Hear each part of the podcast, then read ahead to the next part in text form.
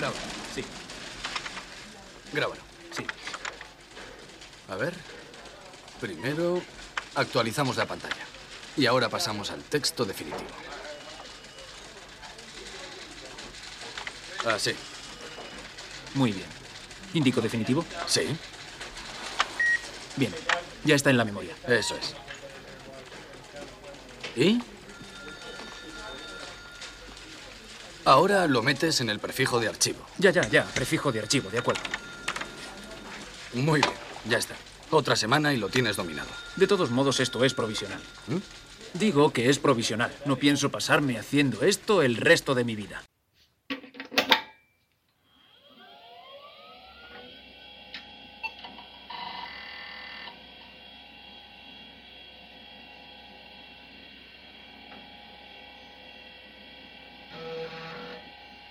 Bienvenidos y bienvenidas al MS2 Club.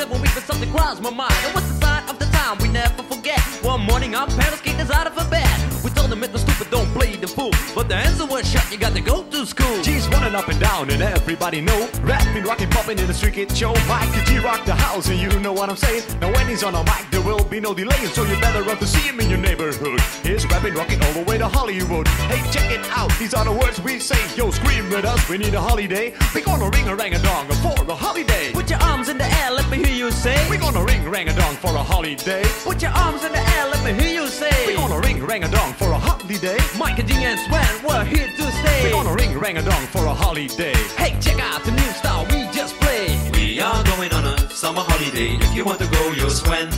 We go into London and New York City, and we take a little piece of Amsterdam, right?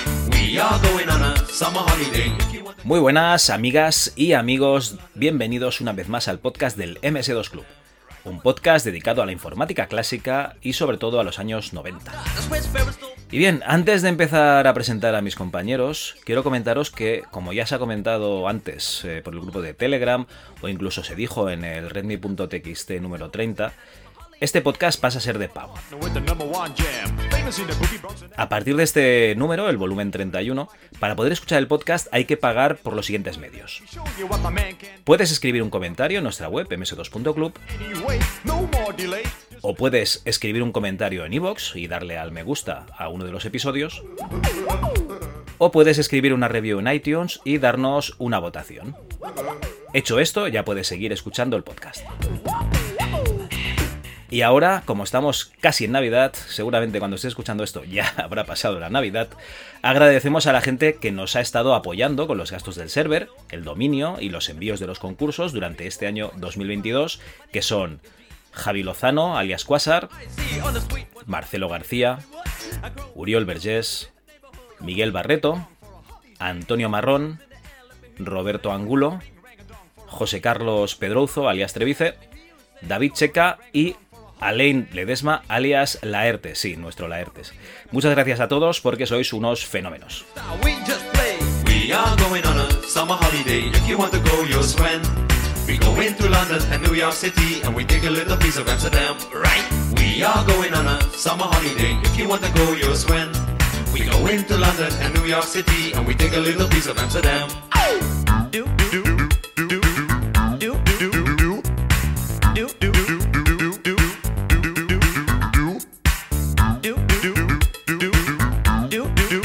Y vamos ya con el programa en el que no voy a estar solo, ya que me acompañan dos cracks, cada uno de lo suyo.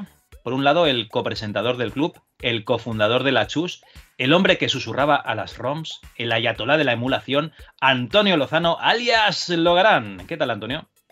Emocionado, Javi, emocionado como siempre que me presentas con tanto entusiasmo y tanta, y tanta alegría. Y bien, bien. Feliz de grabar otro MS2 Club y sobre todo tan bien acompañado como en esta ocasión.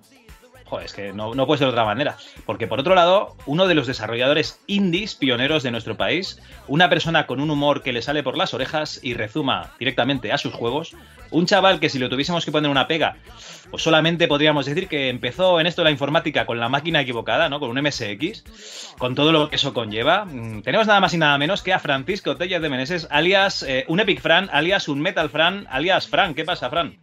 Hola, ¿qué tal? Pues aquí encantado, encantado que me presentes de esa manera con tanta alegría y entusiasmo que le echas. Pues bueno, eh, la verdad es que no lo he dicho en coña, ¿eh? o sea, la única pega que tienes es que tuviste un MSX eh, y además me parece que, que, que, tienes un MSX como los buenos usuarios de MSX no se han despegado de la máquina y la viven intensamente, ¿no? Explícanos un poquito. Bueno, yo me despegué hace un montón de tiempo y me volví a pegar hace poquito. Hubo una pausa de unos 30 años en el medio. Sí, sí, no, no, no soy de un usuario que he estado pegado continuamente con ella. Ah, vale, vale. Pues hace poco, pues nada, hubo un ataque de melancolía y, y dije, vamos a desempolvar aquel viejo MSX que no sé por qué fue una reunión de usuarios que algún amigo me dijo, digo, ah, venga, va. Y, y, y bueno, y, y, no sé, me gustó tanto el ambiente y la gente y todo lo que estaban haciendo que me, me apunté. ¿eh? Sí, sí. Oye, ¿y qué te iba a preguntar? Uh -huh. eh, tienes razón, tienes razón. Eh, mi, mi, problema es que empecé con la máquina equivocada, no con la máquina correcta que sería. El Commodore 64, claro. El Commodore, eso, el Commodore 64, exacto. Muy bien, muy bien. A ver, eh, no, esto, esto fuera coñas viene porque además de desarrollar juegos eh, para máquinas actuales, comerciales, eh, desarrollas para sistemas antiguos y estoy viendo por Twitter que estás moviendo últimamente un, un jueguico nuevo, ¿no? Exactamente, sí, sí. El, como hobby, pues eh, o sea, el hobby es el mismo que mi trabajo, lo que pasa es que en mi trabajo cobro y en el hobby. vale, vale. Entonces, como, de, como descanso entre proyecto grande y proyecto grande, como acabé el un metal, pues dije, va, voy a voy a hacer un jueguecito de MSX, ¿no? esta vez de MSX2, que es de segunda generación. Y junto con N. Franz y con, con Grisor, pues le hemos empezado a dar caña, porque los apunté, les pedí, va, apuntar al proyecto, ¿no? Los convencí. Bueno, a Grisor no, no, no, hizo falta convencerle, él ya se, ya se apuntó solo. Estaba motivado ya, ¿no? Sí, sí, ya estaba motivado ya, le gustaba el proyecto. Y, y bueno, pues no, nos pusimos y ahí estamos, ya está el juego acabado y ahora pues peleándonos como con, pues, con, el, con el, el, packaging, lo que es la caja, buscando cajas, buscando manuales, el CD de música, luego lo que es el cartucho en físico, pues buscar los chips, los componentes y bueno, un follón, un follón. con lo fácil que es subir un juego a Steam y ale, ya está. Claro, claro.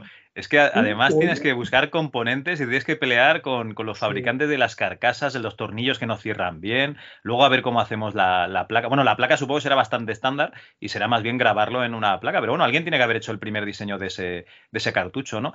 Eh, eso pasaba sí, sí, cuando. Hecho, el diseño es, dime, dime. Es, es, especial para este cartucho.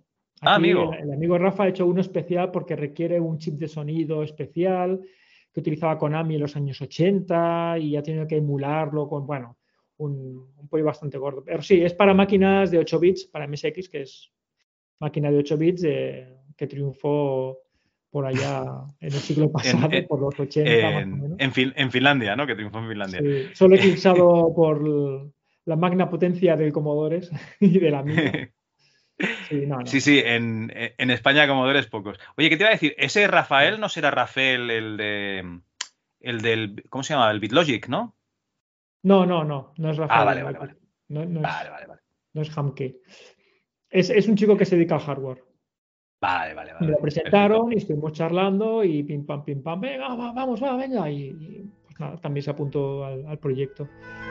Sí, sí. Esto es como la comunidad del anillo, ¿sabes? Somos, somos unos cuantos héroes que tenemos que llevar el, el anillo a Mordor, pues algo parecido. Oye, pues ahí lo, lo, lo ideal sería que, que, ya cuando tengáis el juego, el cartucho y tal, pues nos enviéis a Logarán y a mí un, un MSX y el cartucho y lo probamos, hacemos la review, luego ya os lo devolvemos y eso. ¿Vale? Sin Claro, problema. sí, sí, sí, ningún problema. Vale, vale, pues quedamos así, ¿eh? mismo.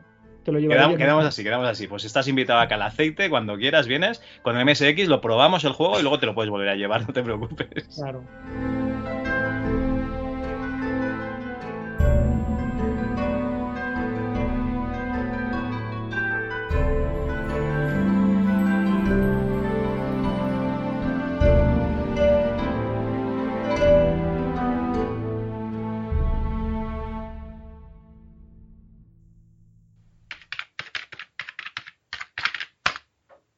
Autoexec.bat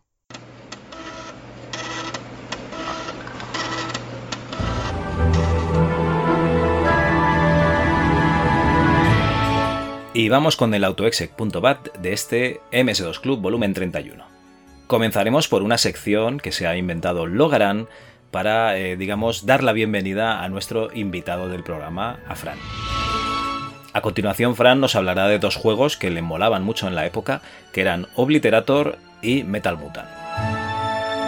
Después vamos a acabar de atormentar a Fran con un concurso en el que le vamos a hacer adivinar cuáles fueron los premios, los premiados a los Golden Joystick Awards de 1991. Tendremos un pequeño corte para la publicidad amenizado por nuestra musa Miriam Díaz Aroca. Pasaremos a un Crónicas Lozanas del gran Maese Threepwood. Tendremos un virus muy navideño en el que hablaremos de el árbol de Navidad, el virus del árbol de Navidad. Y pasaremos a esas compras navideñas con esas 13.000 pesetas que os dimos para comprar juegos, cogiendo vuestro DeLorean y llegando a Navidades de 1993.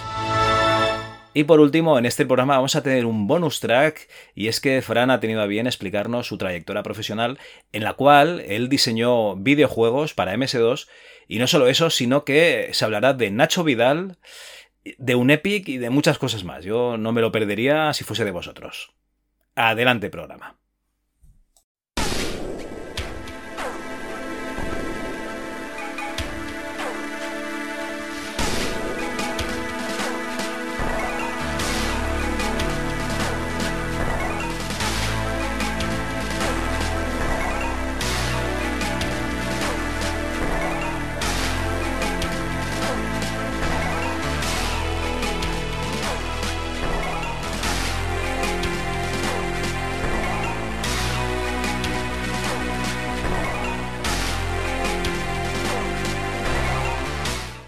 Estás invitado.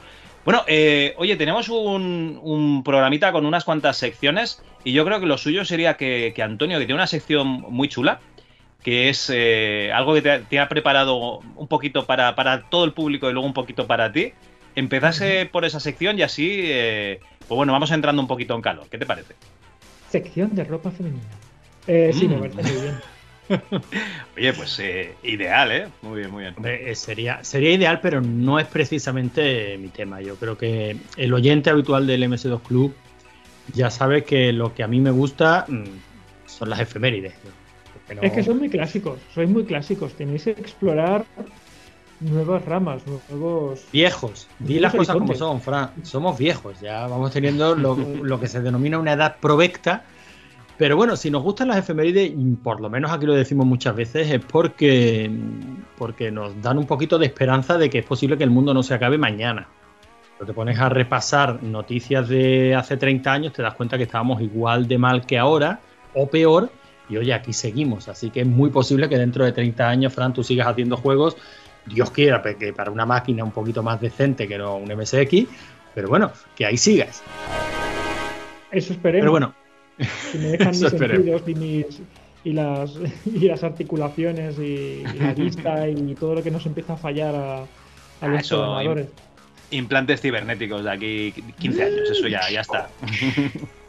eso, eso molaría. Robocop. Mitad, mitad programador de videojuegos, eh, mitad persona. Tiene 20 segundos para pasarse el juego. Mola, mola. Pero mientras llega eso, ¿no? Vamos a hacer un pequeño repaso. Vamos a saltarnos el esquema habitual de las efemérides, porque en esta ocasión, ya que estamos en ambiente navideño, vamos a recordar pues lo que pasaba el mes de diciembre, épocas muy navideñas, pero de 1993. Exactamente lo mismo que estamos haciendo en el nuevo programa de la Chus, que aprovecho, si te parece, Javi, y meto aquí la cuña, ¿no? El que se llama Tal Día. El que se llama Tal Día como hoy. Pero bueno, pues vamos a hacer exactamente lo mismo. Nos vamos a diciembre del año 1993. La primera noticia me ha llamado un montonazo la atención. Digo me ha llamado la atención porque no la he buscado yo. a mí me gusta el metapodcasting, entonces tengo que decirlo. Esta sección me la ha preparado Javi. Y con una generosidad infinita me ha dicho, toma, haz la tuya que no te has preparado nada para este mes, ¿no? Hay que decirlo, Javi. Pero ¿para qué dices nada, hombre? Eh, esto, pues, esto, esto, es así, o sea, yo llevo una, una, racha que no tengo tiempo ni de respirar, pero bueno, tú ahí estás, eh, dando el callo. No sé de dónde sacas tiempo, pero ahí estás dando el callo. ¿Sabes lo que pasa, Fran? Que, que Antonio Lozano, además de trabajar, ahora se nos ha devuelto un, un estudiante de, de, un ciclo superior de informática y claro, va con, con el agua al cuello, como todos los estudiantes. No tiene dinero ni tiempo, como todos los estudiantes. Esa es mi vida. Esa es su vida, sí, sí. Pero bueno, ya saldrás del pozo, no te preocupes. Seguro que sí. Y la sección, yo he de decir que ha quedado estupenda, ¿no?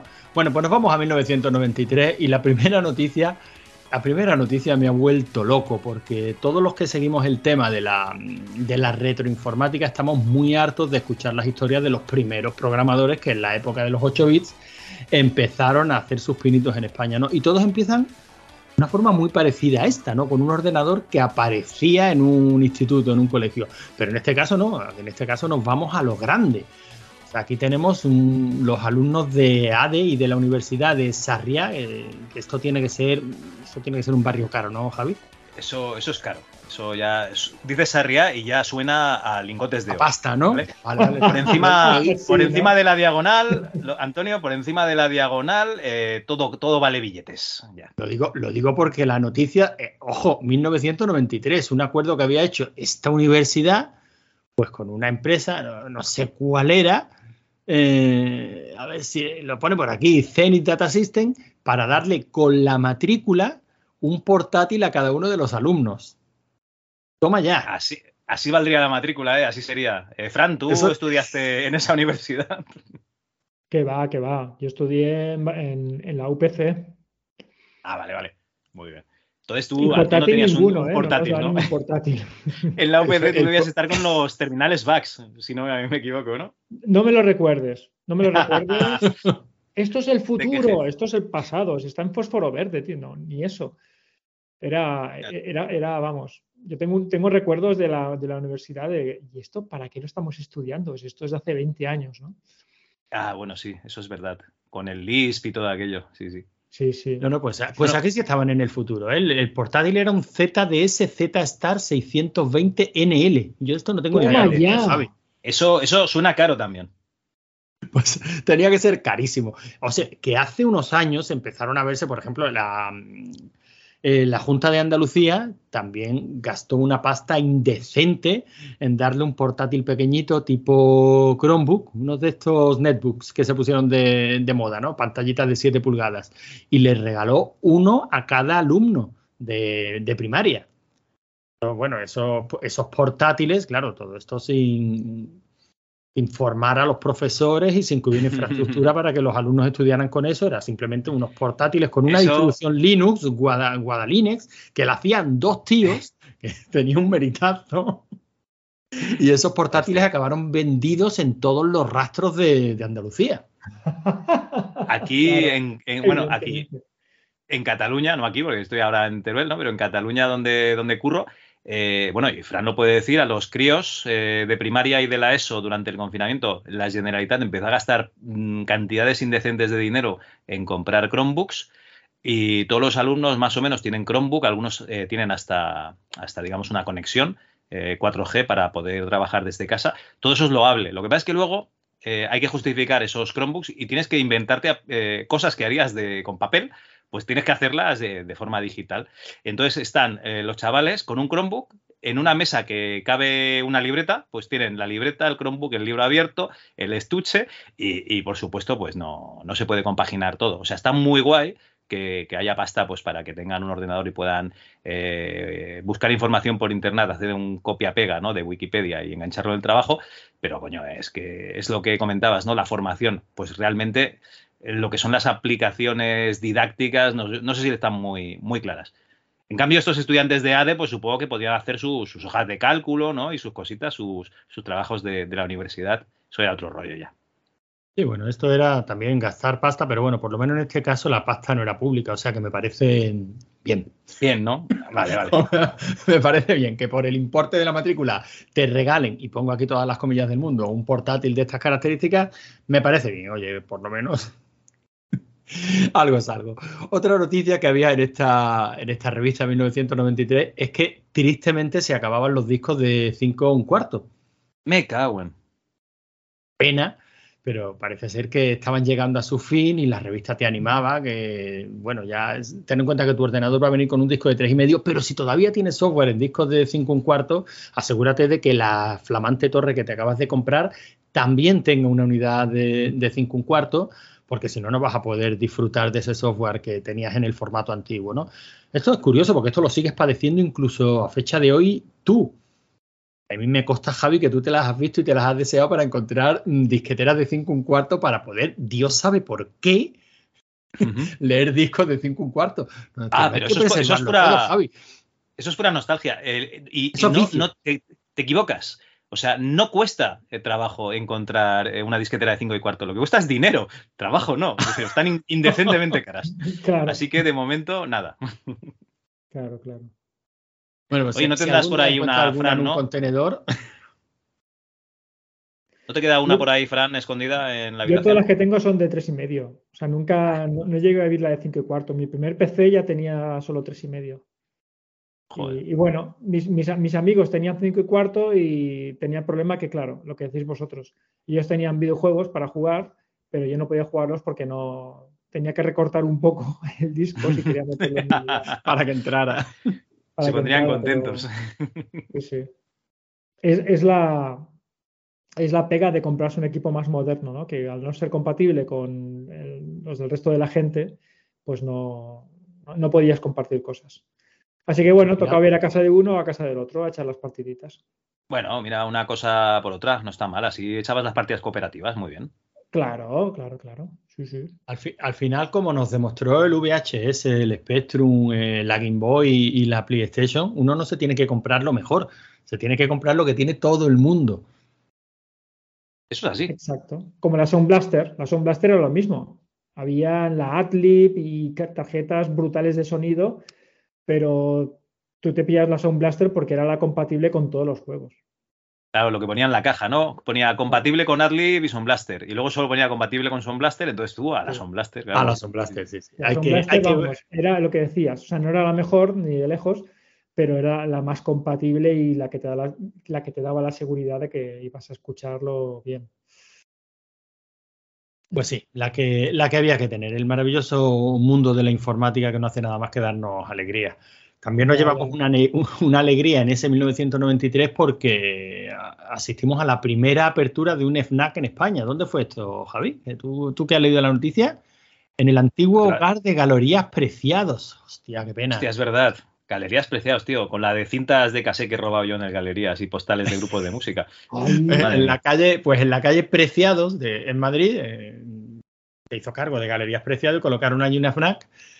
Y oye, es posible, es posible, tal y como va FNAC últimamente, que nosotros hayamos asistido a la inauguración de la primera FNAC en España y al cierre de las que queden, ¿no? Ser yo me di cuenta- ¿no? Pero No, no, no. Yo me, yo me di cuenta de lo mal que iba esto cuando, cuando ibas a comprar algo a FNAC por, por internet y no te avisaban de que no lo tenían en stock y estabas rato, o sea, semanas y no te decían nada, tío. Y tú tenía que anul- anular los pedidos y comprarlos por otras partes, por otro sitio. Esto me pasa porque yo en un pueblo, ¿no? Si viviese en la ciudad, pues me paso por el Triangle, ¿no? O por, o por la Illa, eh, por ejemplo, Fran, te puedes pasar por allí, lo miras y si lo tienen bien. Pero con los que vivimos en un pueblo, vimos que la FNAC para comprar online no servía. Eh, era una tienda Ojo, hablo de, de hace años, ¿eh? a lo mejor ahora es una maravilla. Pero bueno, tío, que sí, que la FNAC eh, a lo mejor puede pasar que, que vaya mal. Puede ser, no sé. Son franceses. Eh, Bueno, también, eh, tam- también es verdad. oye, Ya está, Francia no le- franceses, no les- no pasa nada. Son franceses, ya van a ganar el mundial, déjalos tranquilos. Ah, no, que igual gana ¿no? Argentina. Ves a saber. Qué. Bueno, seguimos con otra noticia de 1993 y es que Anaya compró el 50% de Herbe o de MCM. ¿Qué significaba MCM? Hombre, que te lo estuvo diciendo en una entrevista. Sí. Eh, Sí, Fran, ¿tú era- sabes lo que es MCM, lo que le ponían Herbe a los juegos de sierra? Eh, no. ¿Qué era MCM? Era la mejor compañía del mundo. Eso ¿verdad? Es que, que- que me hizo mucha gracia. Sí, sí, sí, sí. ¿Sabes qué pasa? Que como llevaban los juegos de Sierra y de Lucas, los de Lucas no sé, pero los de Sierra se ve que no querían eh, que el mismo distribuidor pues llevase la- los- las dos marcas. Y entonces eh, tenían dos marcas, tenían Herbe y MCM. Y entonces unos juegos los sacaban como Herbe y otros como MCM. Ostras, no lo sabía, qué bueno. sí, sí. Pues bueno, Herbe Bueno, debía pues- estar la cosa chunga, ¿no? Para que Ana ya se quede ahí casi toda la empresa. Pues hombre, un 50% no es poca cosa. De todas maneras, Anaya ha sido un monstruo siempre. O sea, Anaya si ve oportunidad de negocio en cualquier parte y se lo quiere comprar, se lo compra. Por lo menos en estos años eso era así. Y, y no creo que las cosas les vayan ahora mucho peor, ¿eh? Empresarialmente Anaya es un monstruo. O sea que, bueno, que se compró Herbe, pues me parece bien, bien comprado estaba. Y bueno, y ahora una de estas noticias que ya te digo que a mí me reconfortan con el mundo, ¿no? De ver que las cosas no cambian. Las gafas especiales para usar el ordenador. Y esto no lo había visto nunca, tío. Los Hombre. filtros de pantalla sí, pero gafas. Pues ahora ve, asómate a, a cualquier red social o a cualquier mm, anuncio de estos con los que no castiga YouTube cada dos por tres, pero estas gafas de filtros azules, estos filtros azules porque las luces de, de las pantallas nos van a, van a acabar con todos nosotros, nos van a provocar tumores, nos van a dejar ciegos y no nos dejan dormir, pues este es el pan nuestro de cada día, Javi. A mí me llama la atención que, que ya no tendrás más trastornos visuales, migrañas, fatigas, etcétera. Por solo 5.000 pesetas. Oye, pues buena inversión, ¿no? Vamos, es que estas gafas te curan hasta las almorranas, son maravillosas. 5.000 pesetas. Claro, entonces, Que entonces no- estaban los monitores de tubo, los CRTs. Claro, claro. No son dineros, Fran. Para... Los ojos te van a durar toda la vida, no son dineros. Ay, ay, ay, ay. Bueno, estaban los cactus también para. Eso, de la decía la radiación. peña. Para la radiación, yo eso cuando Sí, lo sí. escuché flipé. Sí, sí. Los famosos cactus y los filtros. El clásico filtro con el con el eh, cablecito que era para De tierra. una toma tierra o Sí, que si no lo ponías, que mucha gente no lo ponía, te lo puedo asegurar, te pegaba unas rampadas que flipas, ¿eh? Sí, sí, sí, sí, digo que algo, que algo haría eso porque, porque Aquello se cargaba. unos- se pegaba unos chispazos de muerte, sí, sí. Claro, es que tienes, A- tienes un cañón de electrones mirándote directamente a la cara, disparándote electrones, pa, pa, y porque chocan con, con las moléculas de fósforo del, de la pantalla, si no, seguro que Pero algo, se, pero algo se escapará, seguro, algo se escapará. de hecho, claro, eh, le, Sí, sí, sí. le ves la cara a alguno de nuestra edad y te das cuenta de que se recibió más electrones de la cuenta. sí, ¿verdad? No quiero señalar a nadie, ¿eh? Vale, vale. Bueno, y, y esta es la última, la última noticia, pero antes de cerrar, Javi, si te parece, aunque bueno, yo esto me veo incapaz de, de hacerlo porque he tratado de pensar en alguien y no caigo en nadie. Pero esta revista nos, de- nos daba la oportunidad de elegir a los mejores del 93. A las personalidades del, mi- del año 1993. Yo no me No- acuerdo no de sé. nadie en 1993. Claro, éramos muy jóvenes. Pero, oye, eh, bueno, menos tú no. Eh, oye, eh, la- no hemos dicho la revista, ¿no? Que es la Super PC de diciembre. Ah, del es verdad, es 93. verdad que no lo he dicho. Efectivamente, era la Super PC. Tengo aquí una lista, o sea que si queréis votar, pero para que esto no se alargue mucho, mira, lo vamos a hacer fácil, Javi. Os voy a dejar elegir Sí. el sector y luego me elegís a la, a la personalidad, ¿vale? Vale, vale. Pero yo creo que, que, mira, vamos a hacer lo siguiente. Eh, imagen pública, yo creo que ese sí que tiene que salir y se lo tienes que preguntar a Fran. Tienes que elegir a la persona que representa la imagen pública de España en 1993. Si es que vas a, si es que vas a hacer daño. Mira, voy- a, voy a piñón, voy a piñón. Eh, Fran, para mira, que te, lee, que, te lee, que te lee las opciones, vas a flipar. Su Majestad Juan Carlos de Borbón. Eh, Su Alteza Real Felipe de Borbón. Juan Antonio Samaranch. Federico Mayor Zaragoza, José María Mendiluce, Luis Rojas Marcos, Verónica Blum, Héroes del Silencio, así en grupo, Julio Iglesias y Santiago Grisolía. ¿A quién elegirías tú como imagen pública en el año 1993? Imagen pública de España. Hombre, de España. La Verónica Blum es la esposa del, del Alex de la Iglesia, ¿no? ¿O me estoy equivocando? ¿Esa no es la Verónica, Verónica Bank? No, Bank, eso, no es Boom. Claro, era, no, era no, una Verónica. Blum. Yo es que mm, Bank, vale. no recordaba quién era la de Alex de la Iglesia, pero sí recuerdo haberla visto. Y si era una personalidad pública en 1993, a lo- los años le habían tratado estupendamente. Pues Bueno, Verónica Blume es de nuestra Salió quinta. en, el, salió en el, ¿cómo se llama este? En el, eh, el- el Plutón Verbe- Verbenero, es, es- es Sí. imagen pública. Eh, pues, a ver, yo elegiría imagen pública del 93. Y el 93 fue después, justo después de las Olimpiadas. Y teníamos Justo, aquí justo al, ¿cómo se llama el tipo este? Bueno, Antonio Bueno, yo elegiría. mm, me llena de orgullo y satisfacción. a, Juan, a Juan Carlos, a padre. Al A Juan. Carlos Padre. Sí, al sí. campechano, me parece bien. Me Sí, parece bien. En ese, en ese año era impecable, no había nada malo que decir de ese señor. No había nada malo, Eh. ni, ni elefantes muertos, ni te quieres callar, ni, Nada, Ni nada, ni, nada. ni nada. Ojo, a mí, te, a mí el te quieres callar. A mí el te quieres callar me gustó, ¿eh? Yo no sé qué decir. sí, ¿no? Sí, sí, sí. Pues bueno, Juan Carlos de Borbón, imagen pública 1993. Eh, yo, lo- yo firmo también ahí. Muy Me bien. parece bien. Javi, pues tú vas a elegir cine, cine y teatro. Cine y teatro, muy bien. Pues venga, léemelos.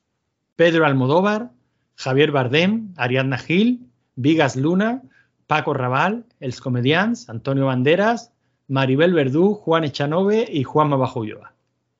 Hostia, aquí está facilísimo. Yo me haría un trío con Ariadna Gil y Maribel Verdú.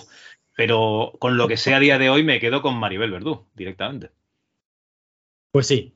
Sí, sí. Y mira, y también, mira que ¿eh? Está, también y mira que está mi paisano Antonio Banderas ahí, que me hace mucha ilusión ver que el tío ya estaba dándolo todo en el 93 y ahí sigue a fecha de hoy, ¿no? Eh, Un malagueño con calidad. Pero sí, sí, Maribel Verdú sigue estando muy bien. Pues nada, quedarías tú, así que vamos a poner lo que más te gusta, que es radio y televisión, ¿vale? Y te los Sí. leo yo, ¿te parece bien? Venga, Venga, este es lo más grande, ¿eh? Rafael Acarrá, ya no Emilio sigas. Aragón. No sigas, no ¿Ya está? sigas.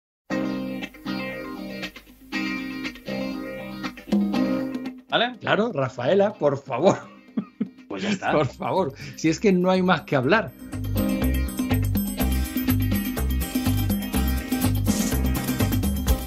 Pues perfecto, Rafaela, y con esta tonadilla, con esta tonadilla que sonará de fondo para ti.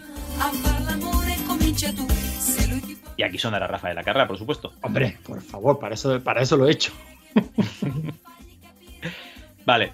Pues bueno, eh, esto era para un poco para entrar en calor, eh, Fran, y ahora nos iremos ya a la sección de juegos, ¿vale? Para que, para que no te hagas daño con, con las secciones de, de viejos. L'amore de Trieste quanto bello sempre che sia tu. Tanti auguri a tanti. Que se lo sabe en ¿Sabes italiano, Javi. Sabes que no, no vamos a poner la canción, vamos a poner esta canción. O sea, vamos a poner a, a Fran cantándola directamente. Bueno. pues estamos.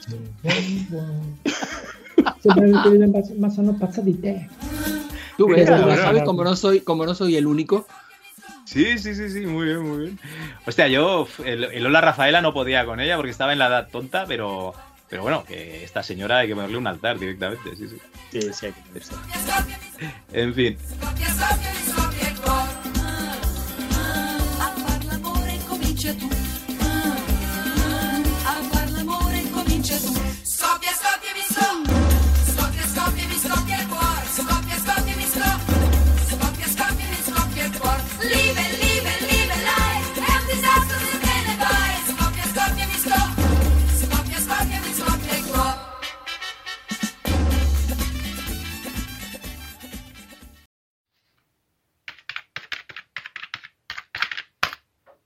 Juegos.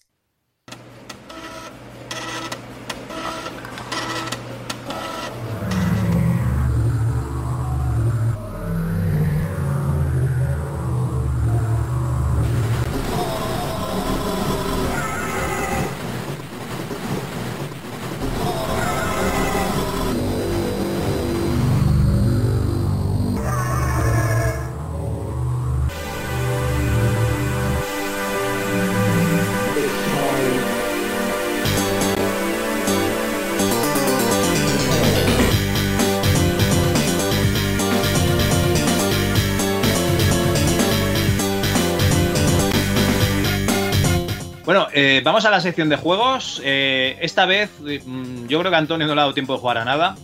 Y yo lo que he hecho es aprovecharme de, de Fran y le he pedido que trajese algún juego al programa y digo, pues yo también, los mismos, ¿vale? Directamente. Así que, Fran, oye, has, has escogido dos pedazos de juegos Hombre, Eh, claro. míticos, míticos para, sobre todo yo creo que el, el primero, eh, el de los tres robots, yo creo que es mítico para los usuarios de PC.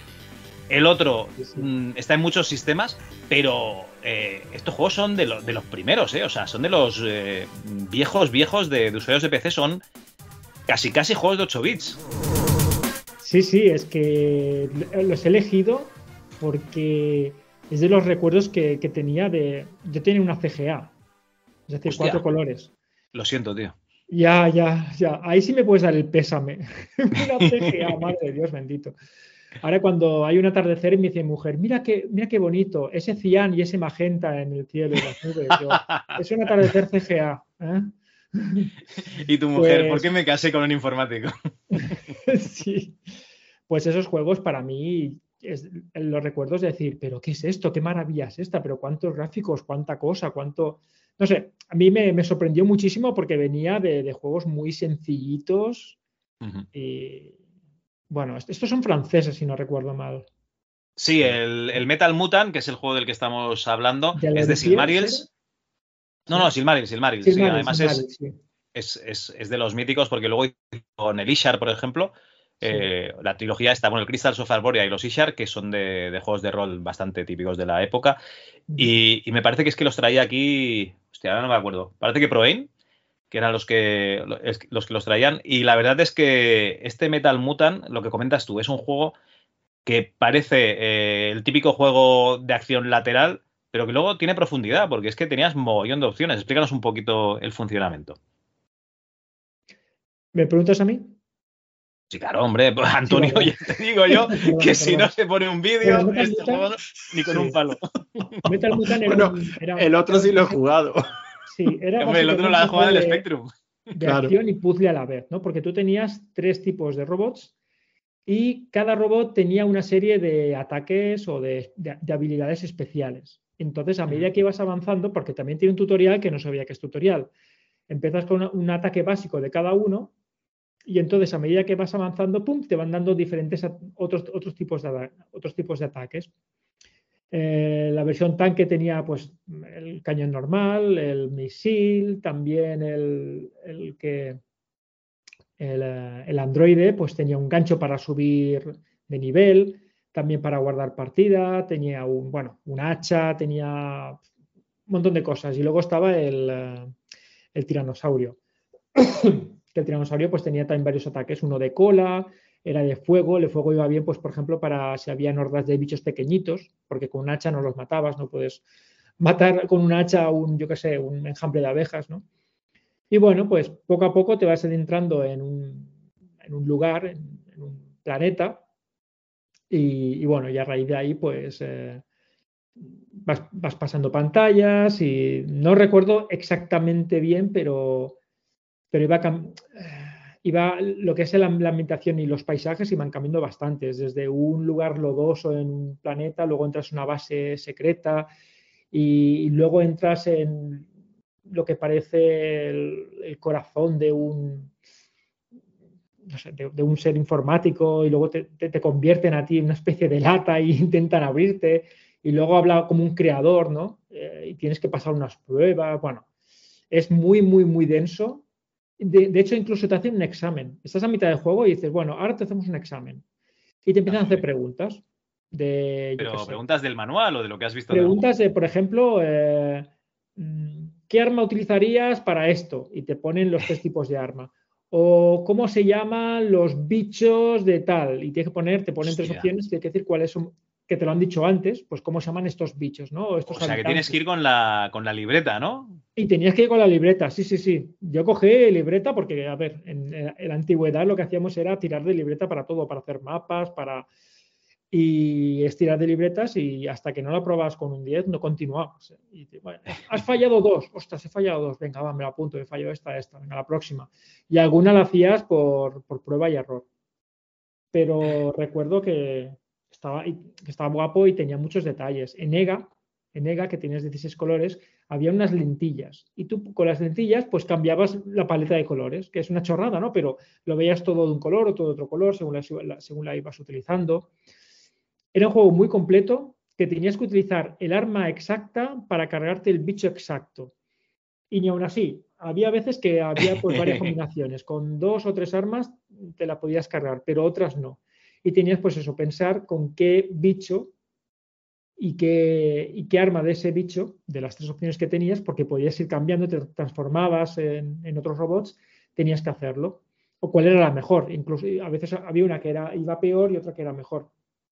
Pero una maravilla sí, de juegos. Es, ya te digo, es de, de los largos, de los largos que vas tirando, porque creo que sí, sí, eh, se podía grabar partida, habían checkpoints y grababas la partida.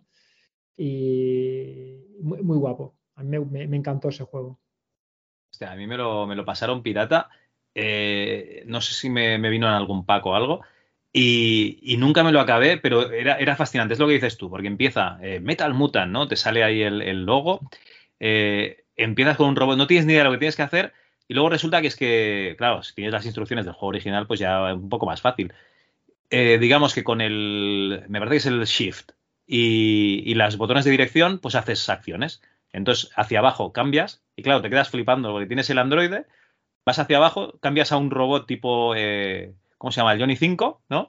Y cambias eh, hacia abajo y el tiranosaurio este que dispara fuego. Y, y es flipante. Y claro, eh, son mapas, o sea, aquí no hay scroll, aquí es, tú tienes que pasar una fase y lo comentas, ¿no? Sale un enemigo o un obstáculo, tienes que averiguar lo que tienes que hacer y, y luego tampoco tienes mucha idea, porque tú tienes vida y yo sé que hay bichos que me los cargo, pero me, me van a quitar vida. Entonces yo no sé si a lo mejor me he equivocado y tengo que escoger otra opción que es más... eh, que me van a quitar menos vida o, o no, es que, que soy poco hábil directamente. Y, y nunca, nunca, nunca me, me lo he pasado, ¿eh? O sea, eh, y es de esos juegos que se te quedan en la memoria porque gráficamente todos los juegos de Simai sean muy bonitos y por lo que comentas de la profundidad, pero yo ni siquiera sabía que te hacían un examen a mitad del juego, Pues por sí, ejemplo. yo, me, yo me lo acabé entero. Y al final del juego hay una. Son cinco pruebas. Ajá. Y tela, ¿eh? Tela, telita, tela, las cinco pruebas finales para acabártelo. Pero también tenía muchos detalles. Tú lo habrás visto que al inicio estás en el planeta y de fondo veías naves espaciales que, des- que Sí. volaban, otras que aterrizaban. O sea, había un La montón ciudad, de movimiento ahí en el sí, fondo. sí. Dices, pero, pero, pero, ¿qué es esto? Que ahora no, pues, o sea, en el siglo, bueno, siglo XXI, en el año 2002, pues sí, estás acostumbrado, ya, a- ya nada te sorprende. Pero a- en, aquel momento que veías Tenía muchos detalles. Y, no- y dices, madre mía, qué, qué pasada, qué, qué, qué, qué locura. Sí, sí, sí. Y además eh, tiene los tres modos. Tiene VGA, CGA y, y EGA. Y, la verdad es que muy, muy bien. Eh, Antonio, ¿qué, ¿qué usted. opinas? Pues que me- todo lo que digáis vosotros me parece bien, Javi. Este juego, Fran, se lo comenté. Antes intentamos hacer, cuando hacíamos rigor y criterio, intentamos hacer un podcast en el que cada X tiempo nos pasábamos todos, eh, los integrantes, un juego. Y el primero fue el. ¿Cuál? es? El flashback, no, el, el Another World. Y ese El sí. Another World, ese sí. Pero yo propuse el Metal Mutant y grillos hasta hoy, o sea que. ¿Qué dices? Vaya. Sí, sí, sí. sí. Eh, Bueno, Pero no por, el, no por el juego, ¿eh, Fran? O sea, que, que desde- yo creo que poco nos puede gustar más que, que pasarnos un juego y de esta época y descubrir cosas y tal. No, no, no, no. Es, eh, cuando decimos falta de tiempo es literalmente falta de tiempo. O sea, no, no se puede. Claro, claro. Bueno, pues la verdad es que. Hostia, mira, estoy viendo el dinosaurio sacaba un mosquito, ya ni me acordaba, tío. El CyberStix verdad. 007, tío. Sí, Madre sacaba mía. un mosquito para, para activar palancas y cosas que estaban Oh, lejanas. Qué bueno, tío. Sí, Y había otro Bueno. truco que era si te disparaban y no podías esquivarlo, cambiabas de robot justamente cuando pasaba la bala. Ah, y había amigo. como medio segundo que como hace unas salía una estrellita y ahí pues no eras como como invisible, ¿no? Y entonces así pues Vale. podías esquivar alguna bala, cambiando en el último momento, apurando. Muy bien, eso es una cosa que veremos en el, en el siguiente juego, que sí que se puede hacer, que eso sea- está integrado en el juego directamente, porque nos Sí. has traído otra compañía mítica, Signosis.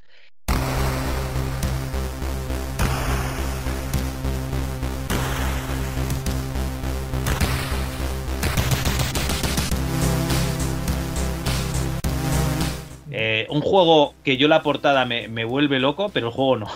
tengo que decir que es- este sí que es un juego de, de 8 bits, 8 bits, y nunca lo tuve en PC.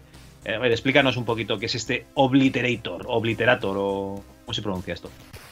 O- Bueno, yo, yo, lo, yo lo llamaba Obliterator, porque era hace como 20 El inglés de la EGB, ¿no? Sí, de la GB. Hello, how are you? I am a boy. Pues. eh, Exacto. Obliterator era un juego en que tenías. eh, tenías que. Tenías que escapar de, de una nave alienígena. Tenías que colocar una bomba o algún tipo de cosa rara. Tenías que escapar de la nave, ir a tu nave y largarte. Y entonces lo que me gustó de este juego, bueno, el, el personaje es muy grande, ocupa habían dos niveles, el superior y el, nivel, y el nivel inferior, y el personaje ocupaba pues casi, casi todo un nivel, es decir, un tercio de la pantalla. Y luego pues habían, es de pantalla fija también, a mí me gustan mucho los juegos de pantalla fija porque me puedo hacer un mapa Vale. y me es más fácil Porque, orientarme, porque te conoces este- la pantalla. Este sí que es un laberinto, ¿eh? O sea, este realmente sí que te tienes que hacer un mapa, si no, no te lo pasas. Porque lo he intentado jugar y esto, ¡fua! Tela. Oye, eh, ¿no te recuerda mucho al Freddy Harvest? Eh, un poco sí, un poco sí me lo recuerda, sí, sí. A la fase la de que tienes que ir a los ordenadores. fase. Sí. Sí, sí, sí, sí. Sí, sí, sí. Pues este, la, la cosa peculiar que tenía este juego es que ese es el sistema de apuntar. Es decir, para apuntar, tú cuando disparabas, no disparabas, eh, pulsabas la- el espacio y ya está, sino que tenías que dejarlo pulsado. Y entonces empezaba apuntando desde abajo. Y a medida que pasaba el tiempo, bueno, tiempo rápido, ¿no? Pero el tipo iba eh, levantando las manos hasta apuntar hasta arriba del todo. Entonces tú cuando soltabas la barra era ¡pam! cuando disparabas. Así que si pulsabas la rápida, digo, si pulsabas la barra rápido, pum, pum, pum, ¿qué hacía? Disparaba siempre para abajo. Y esto, esto lo he visto eh, hace poco, porque me dije, voy a ver un gameplay del Obliterator, ¿no? Y, había y hay uno que que, jugando que y disparaba al suelo, "Fua, ¿no? Todo el rato. fua", a disparar y siempre en diagonal para abajo, digo, pero yo, yo diciéndole, gritándole, deja la barra pulsada, deja la barra pulsada. Y el tío no, no se enteraba, no se enteraba. Digo, pues, pues eso, entonces, pues eh, si tenías que apuntar a, digamos, para disparar al frente, tenías que dejar pulsada la barra, esperar a que suba al frente entonces soltar. Entonces, sa- salía la bala. Y cada enemigo, pues, eh, habían, tenías cuatro pistolas que vas recogiendo a medida que avanzas en el juego. Las, la munición es limitada, muy limitada, o sea, no es un juego de disparar saco, sino que tienes que pensar muy bien cuándo disparar. Y cada enemigo se mata con un tipo de pistola. Bueno, miento. Eh, hay la pistola de la más chica a la más gorda. Entonces hay enemigos que con la chica ya se destruyen y otros enemigos más gordos que necesitan una bala más gorda. Y, y bueno, lo que tenía de impresionante pues era un poco el tema de los gráficos. O sea, para, para la época cuando lo vi, a mí me, me enamoró el- la calidad gráfica que tenía, los, el tipo, ¿no? El- los ambientes, los ambientes Sí. también. Tenía animaciones Los tipos- también adaptadas. Y los tipos de monstruos, ¿no? Que son como monstruos así, algunos cibernéticos. Son rollo Sí, entre exacto. gremlins y los perros de los cazafantasmas. Una cosa así, ¿no? Muy, sí, sí, sí, había, de la época. todo. Sí, Sí, sí. sí. Y luego también podías esquivar. Lo que pasa es que el esquivar era una animación que te ponías contra la pared, mirabas a un lado, mirabas a otro lado y luego pum, otra vez a, a la acción. Entonces eh, tenía un tiempo exacto, igual era, no sé, 1,5 segundos. Tenías que calcular también cuándo querías esquivar, porque igual esquivabas una barra y una bala y de repente pum, te comías la otra. Pero en general es laberíntico. Y, Mucho. y mucho. Tenías que buscar. Mucho, porque dónde- además hay, dónde hay teletransportes. Hay teletransportes los y, a- y ascensores. Sí, sí. Ex- Sí, es verdad, habían los, los teletransportes pum, y los ascensores. Y entonces, pues nada, pues poco a poco iba hasta que hay un momento que hay un ascensor muy, muy, muy largo que baja y te das cuenta que estás saliendo de una nave para meterte en otra. Y ya está, este es el pote, la, la nave de, escapatoria, ¿no? Y al final, pues sí, al final consigues, consigues subir. Y ese también me lo pasé hasta el final. Estuve dándole caña, también con el mapita en la, en la libreta. Y Oye, bueno, no guardarás, no guardarás la libreta con el mapa, ¿no? No, no, no, no tengo ni idea dónde están esas libretas. Me, me cachis. Vale, vale. Ni, ni- ni idea, ni idea. Pero bueno, el gameplay era mucho más sencillo que el Metal Mutant.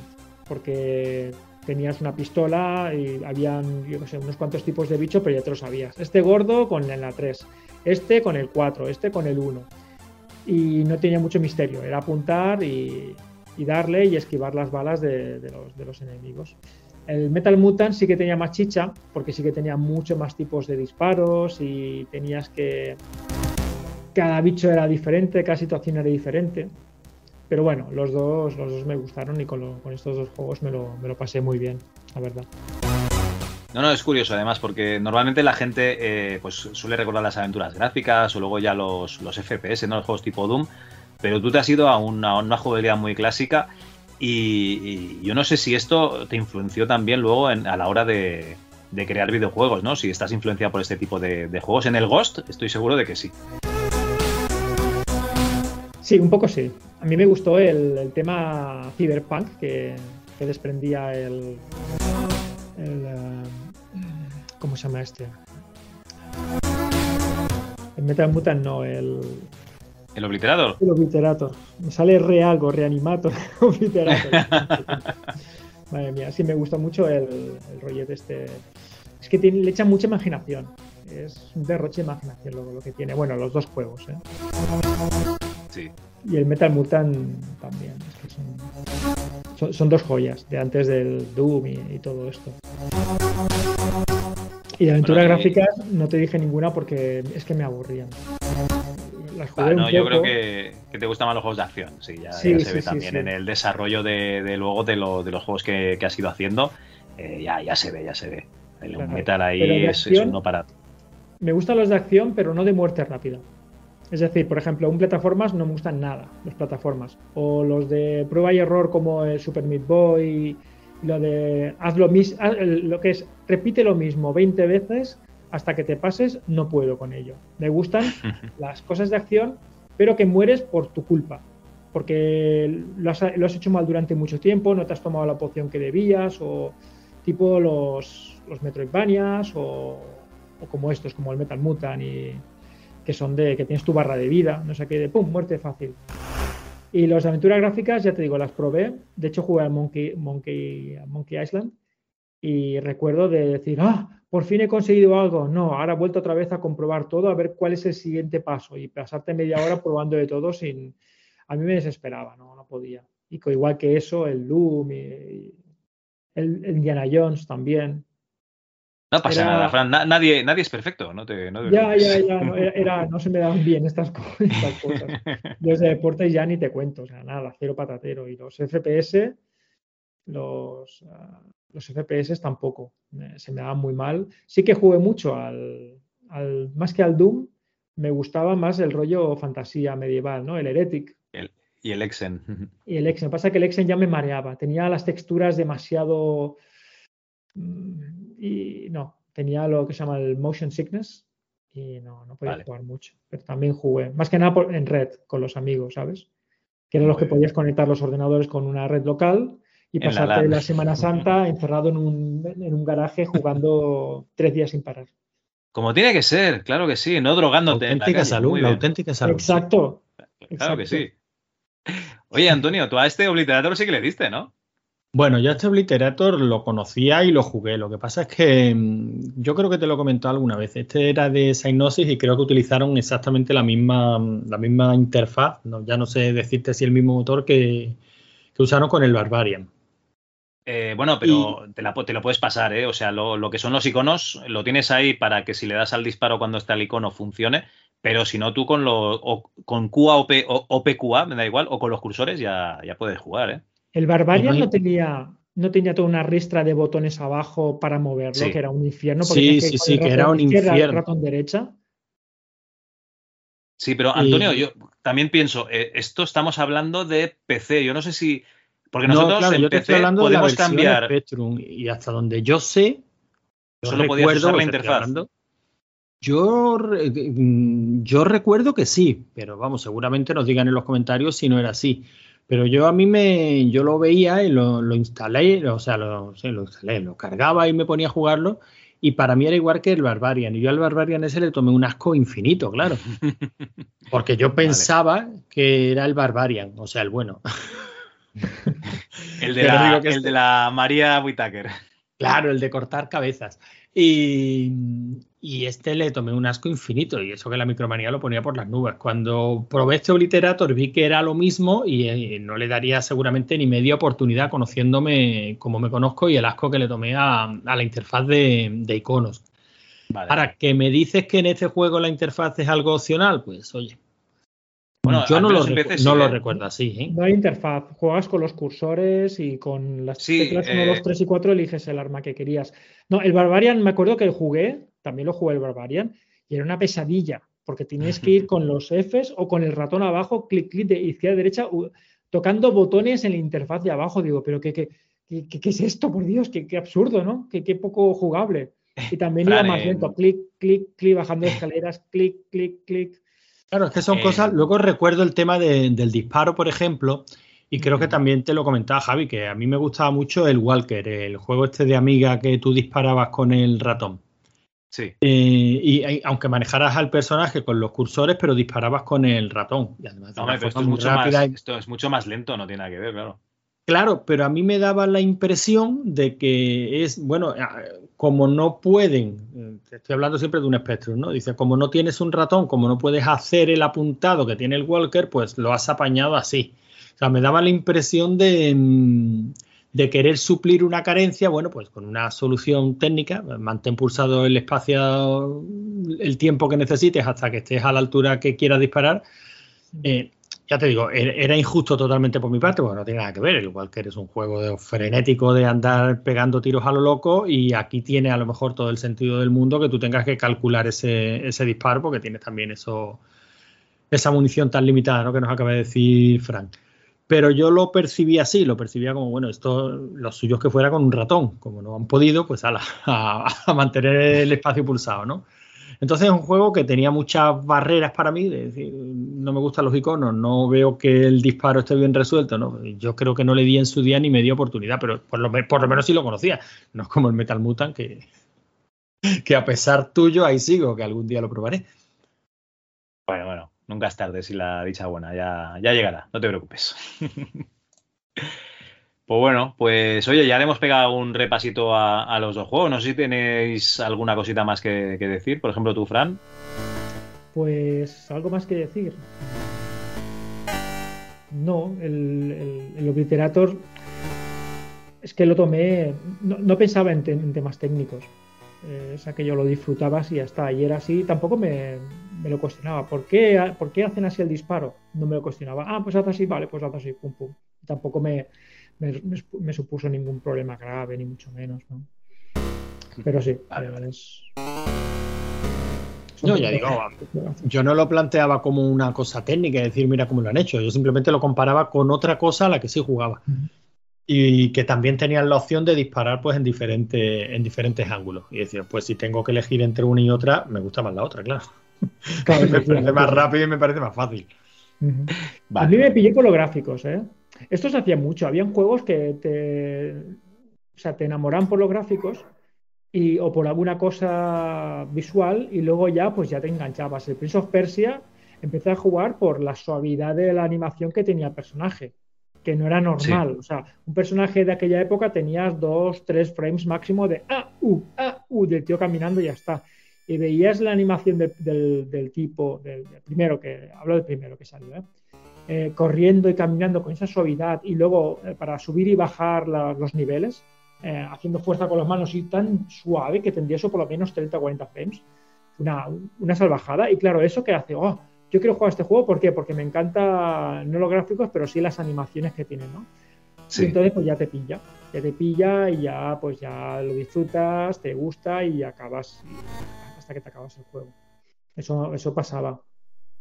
Sí, sí, sí, tal cual. eh. O sea, veías una cosa que, te, que, era una revolución y decías, hostia, esto hay que, que probarlo, que los otros juegos no lo tienen. Sí, sí. Muy bien. Pues bueno, si os parece bien, pasamos a otra sección. Venga, vamos a ello, va.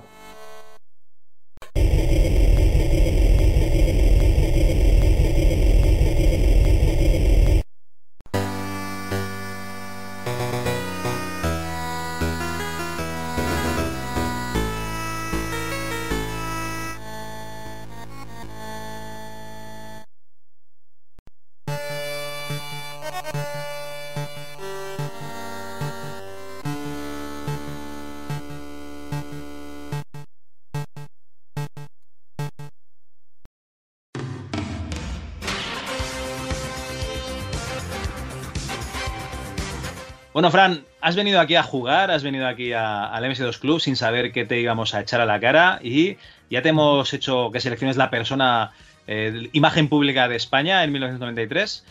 Y me he traído aquí eh, lo que sería el concurso Golden Joystick Awards de 1991, en el cual pues había pues eh, premios a los mejores gráficos, juegos, bandas sonoras de videojuegos, etcétera. Y vamos a hacer esto como si fuese un pequeño mini concurso, ¿vale? ¿Te parece bien? Espera un momento, ¿yo voy a ser el concursante? Hombre, por supuesto. Ay, Dios. soy, soy patético en los concursos, tío. Solo No, un sí, concurso. no, no le busques la lógica eh, tampoco a, este, Ah, vale, vale. A, a estos premios, tú tranquilo, no te preocupes. Vale, vale. Es que solo gané un concurso, por ejemplo, de videojuego, y es porque yo hice el videojuego. Así, como claro. refiero como enhorabuena, ¿no? jugador, Porque ¿eh? además- Como jugador. No, no, como un jugador. torneo de un juego que había hecho yo, y entonces, claro. Ah, vale. Es el único No, no, ya de-. Así que esto puede ser un poco desastre, pero bueno, nos reiremos un poquito, va. Esto es como cuando eh, está el tío que ha hecho el juego, ¿no? En Tron y dice, oh, es un creador o algo así era, ¿no? Sí. un poquito lo mismo. Es un programador, uh. Oh. Bueno, pues eh, lo he cogido de una revista inglesa que no me ha guardado el nombre, con lo cual no, no sé cuál es. O sea, lo siento, shame on me.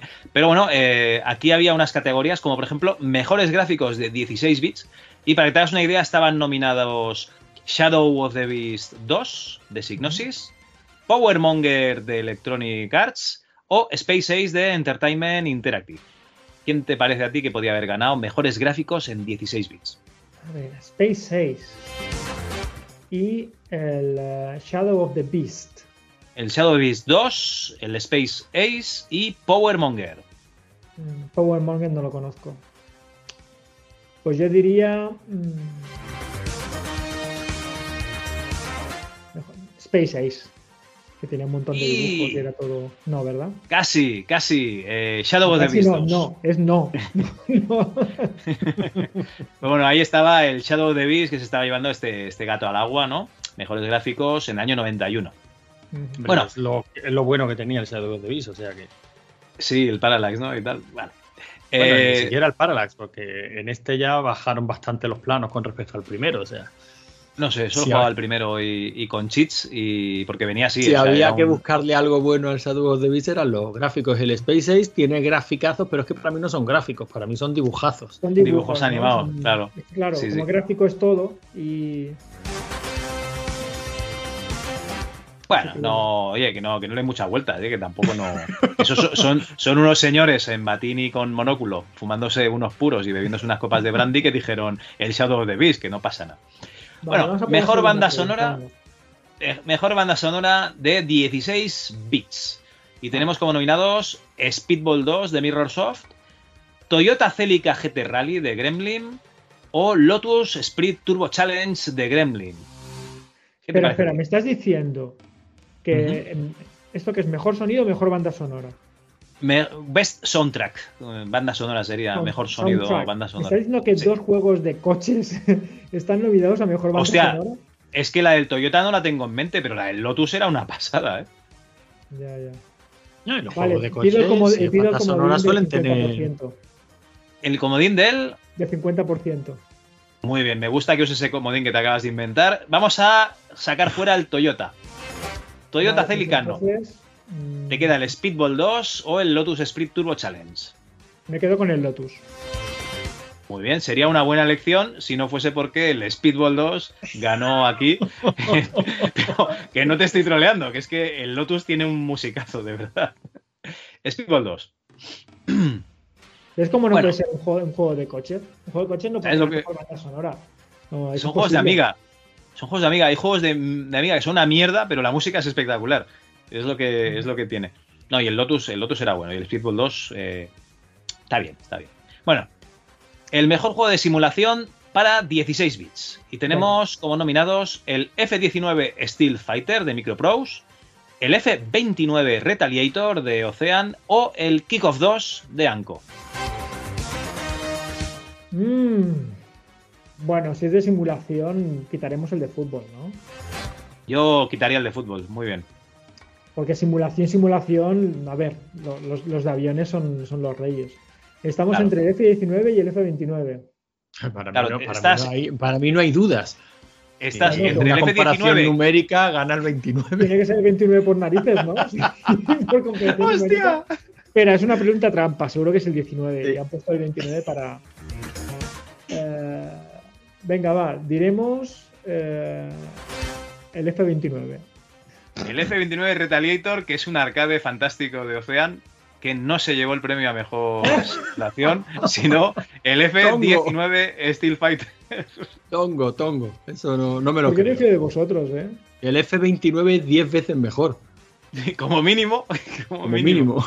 Ya. Lo que pasa es que sois un poco, sois un poco tramposetes, porque yo sé, yo soy de 8 bits y de 32 bits. O sea, yo salté del MSX al PC. No pasé por. Ni por las Bueno. consolas de 16 bits, no pasé. Hice un salto Esta época. Claro, me pilláis como pez fuera del agua. Vale, vale.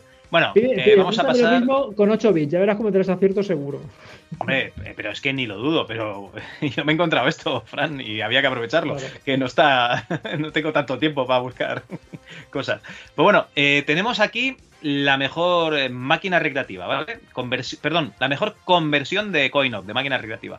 Los nominados son Golden Axe de Virgin, Off-Road Racer de Virgin y Rainbow Islands de Ocean. Conversión te refieres a consola de 16 bits. Eh, no, pone todos los formatos. O sea, es conversión de máquina recreativa a todos los formatos. Eh, la que más te guste. Claro, aquí han- no han dicho cuál. Vale, tenemos Eh, el Rainbow. El Rainbow Island. el Off-Road, que es el Ivan Stewart's Off-Road, y el Golden Axe. No sé si te he dado alguna pista ahora. Mira, siempre que, se- siempre, eh, siempre que he seguido tus pistas, acabo fallando. ¡Buah, el Lotus tiene una banda sonora sub... Lotus, no. Ah, este juego no sé qué. Este juego, no. El 29. El 29 por la numeración, no, pues tampoco. Eso lo ha dicho Antonio. No me voy a fiar de tus pistas. Tú das pistas para despistar. Venga, confiesa. qué cabrón soy. Tú es como la tele. No, no, que falle, que si no se nos lleva el premio. Claro, vale, claro. pues yo diría, vamos a ver, déjame que lance una moneda. Ehm, a ver, es que el Golden Axe es, es- es- es 2D, es Golden Axe, no, no puedes. Tiene que ser exactamente igual que el de la máquina. El Off-Road también es 2D, ¿eh? El Orcroft también y el, y el Rainbow y el Rainbow Island también. Me quedo con el Golden Axe, va. No, Pues, espera, eh, quiero pedir el comodín del público. Mira, El comodín del público. a- Yo votaría por el off-road, fíjate. fíjate, ¿eh? Pues el Off-Road, claro, es que el Golden Axe es cortito. Enseguida te lo acabas. Entonces, como Bueno, y juego, es que lo que se está valorando es la conversión y ahí pone a todos los formatos. De verdad que el Golden Axe tuvo una conversión muy buena a Mega Drive, pero luego todas las demás eran un horror. En la de PC no está mal, hombre. Ni bien. Sobre todo, sobre todo si no tenías una Mega Drive. Eso sí. El Off-Road era igualito que, que la recreativa, sí, sí. Mm, Pues venga, diremos el Off-Road, va.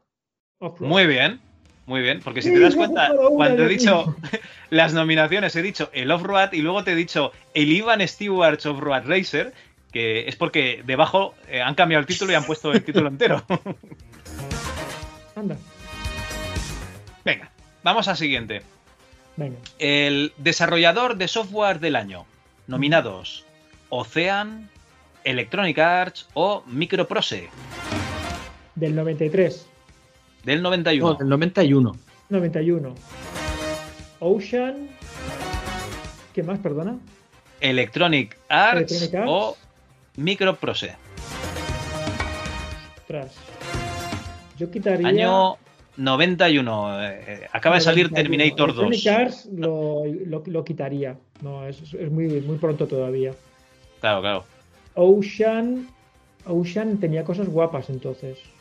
Acaba de salir Terminator 2. No te quiero decir nada más. Ocean tenía cosas guapas. Y Microcabin, no. ¿cuál- Micro, Microprose. Microprose. ah, Mi- Microprose también. Me quedo con Ocean, va. Muy bien. Ocean, porque es el ganador, el desarrollador de software del año. Muy bien, muy bien. Toma ya. Vale. Por Desarrollador. fin acierto de- una por méritos propios, ¿eh? No, hombre, no. Dos, dos, hombre, no digas esas cosas. No, la, no, la- la otra me habéis dado pistas, vamos, hasta he pedido el común del público y todo. No te preocupes, que yo hice de concursante en un concurso de juegos y saqué cero puntos, no te preocupes. Desarrollador de hardware del año. Nominados Commodore Business Machines, la Commodore de toda la vida, Sega, Atari o Nintendo. Año 91. Yo diría, tiraría por... Bueno, Sega estaba muy, muy, muy, muy fuerte ahí en el 91. Estaba muy fuerte no Sega. Sí, sí. Atari, estaba más acabada que los pecos. Ya ves. Atari ya, no, ya casi no existía. O sea, Atari fuera, seguro. Eh, luego me has dicho Commodore. Commodore. Año 91, Commodore. En el ¿dónde? 91 aún estaban los 8 bits, ¿eh? aún estaban por ahí coleteando. Pero diría que estoy entre Sega y ¿cuál era el otro, perdona? Nintendo, como siempre. Nintendo. Entre Sega y Nintendo. A ver, Nintendo, la... Hostia, espérate, ¿no? Ninte- Nintendo sacó la Game Boy. ¿En qué año sacó la, la Game Boy? Porque ahí la petó, pero la petó rotundamente. ¿En qué año sacó la, la Game Boy Nintendo? Bu- Busca, busca, no te preocupes. Puedes buscar. Ah, vale, entonces. Contra Sega. Va, voto Nintendo por la Game Boy. Vaya, pues es Sega la que ha sido desarrolladora de hardware del año. Supongo que también por las recreativas, porque aparte de las consolas eran muy fuertes en recreativas en, en aquella época. Sí, sí. Y bueno, el juego, el juego de PC del año estaría entre Wing Commander, Railroad Tycoon o LHX Attack Chopper. Hostia, a ver, el, el, el Railroads, este lo jugué. Y el año más LHX malo de también. PC, ¿no? El Hombre, LHX Wing Commander es eh, una maravilla, cabrón. El Commander es una- El LHX era un juego de, de helicópteros sí. que tenía unas 3D horribles, pero que nos maravillaban en la época porque Bueno, eran era 3D que se movían. claro. Era vectorial, era en 3D vectorial puro y duro, sin, sin, texturas. sin relleno, nada. sin relleno, sí, sí. Y tenías tres helicópteros, el LHX, el un, eh, un Apache creo que era, y, Uy, y si que estuviese se aquí, transformaba en avión. si estuviese la ERTES, eso es un Transformer. Si es un helicóptero, Ya. se transforma Pasa en que era, a ver, sí que es cierto que los gráficos eran muy, muy, muy básicos. Para juego Tenías año a- no. A Bumblebee, a Optimus Prime y el Apache. Sí. ¿Y cuál, cuál- eh, me puedes recordar los, los demás? Sí, Perdona. sí, sí. El Wing Commander, el Railroad Tycoon y el L8X, o como se diga, LHX Attack Chopper. Mm, estoy entre Wing Commander, que tuvo un éxito brutal, y, y el Railroad Tycoon. Tycoon, porque este. ay, no sé cuál elegir. Es que diría Wing Commander. Lo que pasa es que los Tycoon también triunfan mucho, ¿sabes? Claro, sí, sí, es verdad. Pues. Va, me quedo con el Wing Commander. Vaya hombre, pues era el Railroad. Mira que te he dicho que sí que es verdad que triunfan mucho. Bueno, Pero es que no eh, inspiras confianza, Javi. Ya veo, ya. Eh, yo me hubiese quedado con el Wing Commander, pero de cabeza también, ¿eh? O sea, directamente. Yo estoy contigo. Es que los Tycoons y estos de, de construir mm, triunfan mucho, ¿eh? Parece que no, están como muy apartados, nadie habla de ellos, pero, pero están en las listas de los top ventas. O sea, a la gente les encantan estos juegos. Porque son muy rejugables. dudar. ¿sabes? Yo también jugué, no era, no era el Railroad, pero era el Transport Tycoon, que también tenía trenes.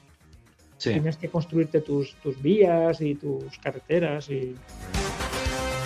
Ah, pues no, no pasa nada. Un gran, un gran juego. Yo hubiese puesto ahí toda mi pasta por Wing Commander y hubiese perdido. O sea que sin problema, no te preocupes. Y Ya, ya. por último, no, no, no, te lo digo eh, porque lo estoy leyendo, eh, Fran. te lo digo en serio, porque lo estoy leyendo. Y por último, el juego del año, pero para todos los formatos. Ostras, Pedrín. Todos los formatos. Año 91, aquí siguen eh, habiendo conversiones para 8 bits, 16 bits consolas, PCs, Amiga, Atari, ST, aquí hay de todo, ¿vale? Dios. El juego del año. Todos formatos nominados. Powermonger, el Kickoff 2 o el Golden Axe. El Golden Axe de Virgin entiendo que es una conversión. O sea, no hablamos de recreativa. No, no, no, no es el Golden Axe de Sega, es el Golden Axe de Virgin. Te lo digo porque digo, este se va directo. Además, me parece que el Golden Axe debe ser del 89 o el 90, no es el Vale, anterior. Juego del año de todas las. eh, El Kickoff 2. Es que el fútbol No tira hay, es mucho. que ¿eh? no hay dudas, es que no hay dudas, es que no puede haber dudas. No, el, el- el Golden Axe no, porque es una conversión. Yo diría o el Monger o el Kickoff. El El Monger ya Powermonger un no, ni, Powermonger ni- es que tiene un nombre ni lo conoces. pero- Ni lo conoces. No te Ya. preocupes por eso, ni lo conoces. Estaba pensando que se lleva un premio antes. el Pues yo diría el Kickoff 2, uno de fútbol. El va. Powermonger, el Powermonger no se ha llevado ningún premio. Ha estado nominado, pero no se ha llevado nada, ¿eh? Ah, El Kickoff 2, ¿eh? Decimos el Kickoff Kickoff 2, 2, va. pues es que no maravilloso, todo. ¿ves? Muy bien, muy bien, Kickoff 2. Toma ya. ¡Toma! ¡Ole! ¿Has visto el juego del año? Todos los formatos. Para ti, muy bien. Kickoff. fútbol como tira, ¿eh? Que es una... Bueno, como tira en Europa, porque en, América no... Bueno, es que no recuerdo si esta revista era inglesa o, o americana. Claro, eso hubiese sido una pista interesante. Tiene que ser inglesa. Si, comentar. no, a- si fuera americana no le darían un premio a un juego de fútbol. Claro, claro, no se comería una mierda el Kickoff 2. Claro, claro, tendría que ser o béisbol o, ru- o O fútbol, fútbol americano. Muy bien, oye, pues eh, eres la primera persona que pasa aquí eh, este tipo de pruebas en el programa. Eres un pionero y yo creo que se te da bastante bien, ¿eh? Vamos, yo lo hubiese hecho peor. 50% seguro. por mucho. un sufri bajo habré sacado. ¿Qué Es que me, has- me habéis pillado con bien. lo de los 16 bits, ¿eh? Ahí sí que me habéis pillado porque no, yo no tenía consolas.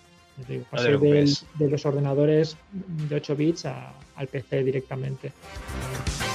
Pues la próxima vez, eh, no te preocupes, ya haremos el año 95 para, para que tengas ahí 91. más, más posibilidades. Cuando murió Freddie Mercury. Sí, sí, claro, es el 91. Pero este era el 91 ya, hombre. Bueno, pues eh, Antonio, si tuviésemos un premio se lo daríamos, ¿no? Hombre, por supuesto, si lo Pero no me podéis dar un premio. He sacado un 5 pelado como mucho. No, tío. No pero me podéis un premio. He fallado la mitad de las preguntas. Cinco, Pues nada, oye, cinco Antonio. puntos más que lo que sacó Javi en el único concurso de este estilo en el que participó. ¿eh? al que participé. Además, Claro, claro. el- Yo estaba allí, o sea, yo, yo, yo fui testigo de esa derrota humillante. De, de esa Yo estaba allí sí. hace 3.500 años cuando. Cuando la voluntad humana falló. Exacto, cuando la voluntad humana falló. Pues bueno, chicos, cambiamos de sección.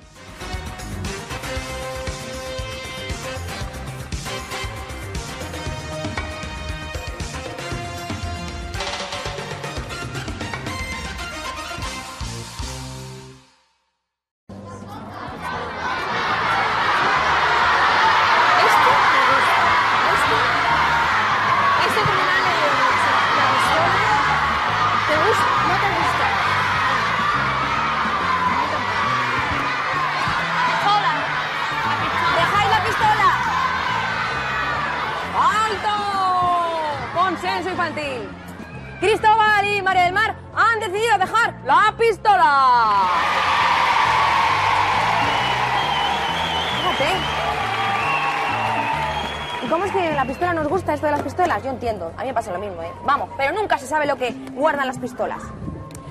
Terminator es un humanoide en el que se mezcla la inteligencia del hombre con los últimos avances de la electrónica. Hablando de electrónica, Cristóbal y María del Mar, la electrónica punta ha creado el más apasionante de los entre- entretenimientos. Ta, ta, ta, ta. ¡Los Game Boy!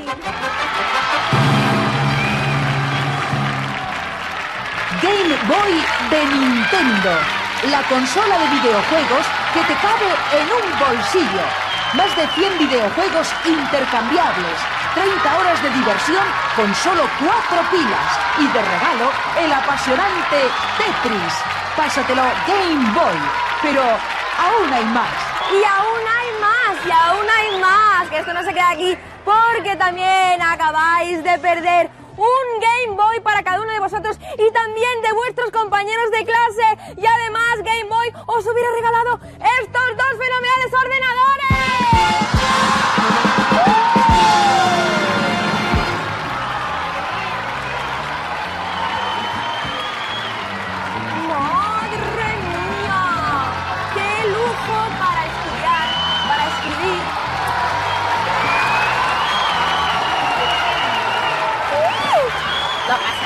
Tranquila. Y ya se van esos maravillosos ordenadores que podrías haber ganado, pero que no pasa nada, porque es cuestión de, deci- de decisión. Decisión, amiga mía. Decisión es lo que hay que tener en la vida. Y Marta, por favor, te llevas este pesado pistolón de Terminator 3. Muchísimas gracias, Marta. Ten cuidado, no te hagas daño. Gracias, gracias, gracias, gracias. Gracias. Pues bueno, pasamos a la sección de la publicidad con esta maravilloso, maravillosa introducción de Miriam Díaz Aroca presentando el 1, 2, 3 eh, de Navidad, que ni Fran ni Antonio han escuchado, pero que vosotros sí, por la magia de la edición del podcasting. Y, y bueno, esta es una sección en la que normalmente dedicamos anuncios. eh, pues eh, yo me dedico a algún anuncio pues a la calva de Antonio, Antonio me dedica a algún anuncio de, de- de tira las cosas al punto limpio.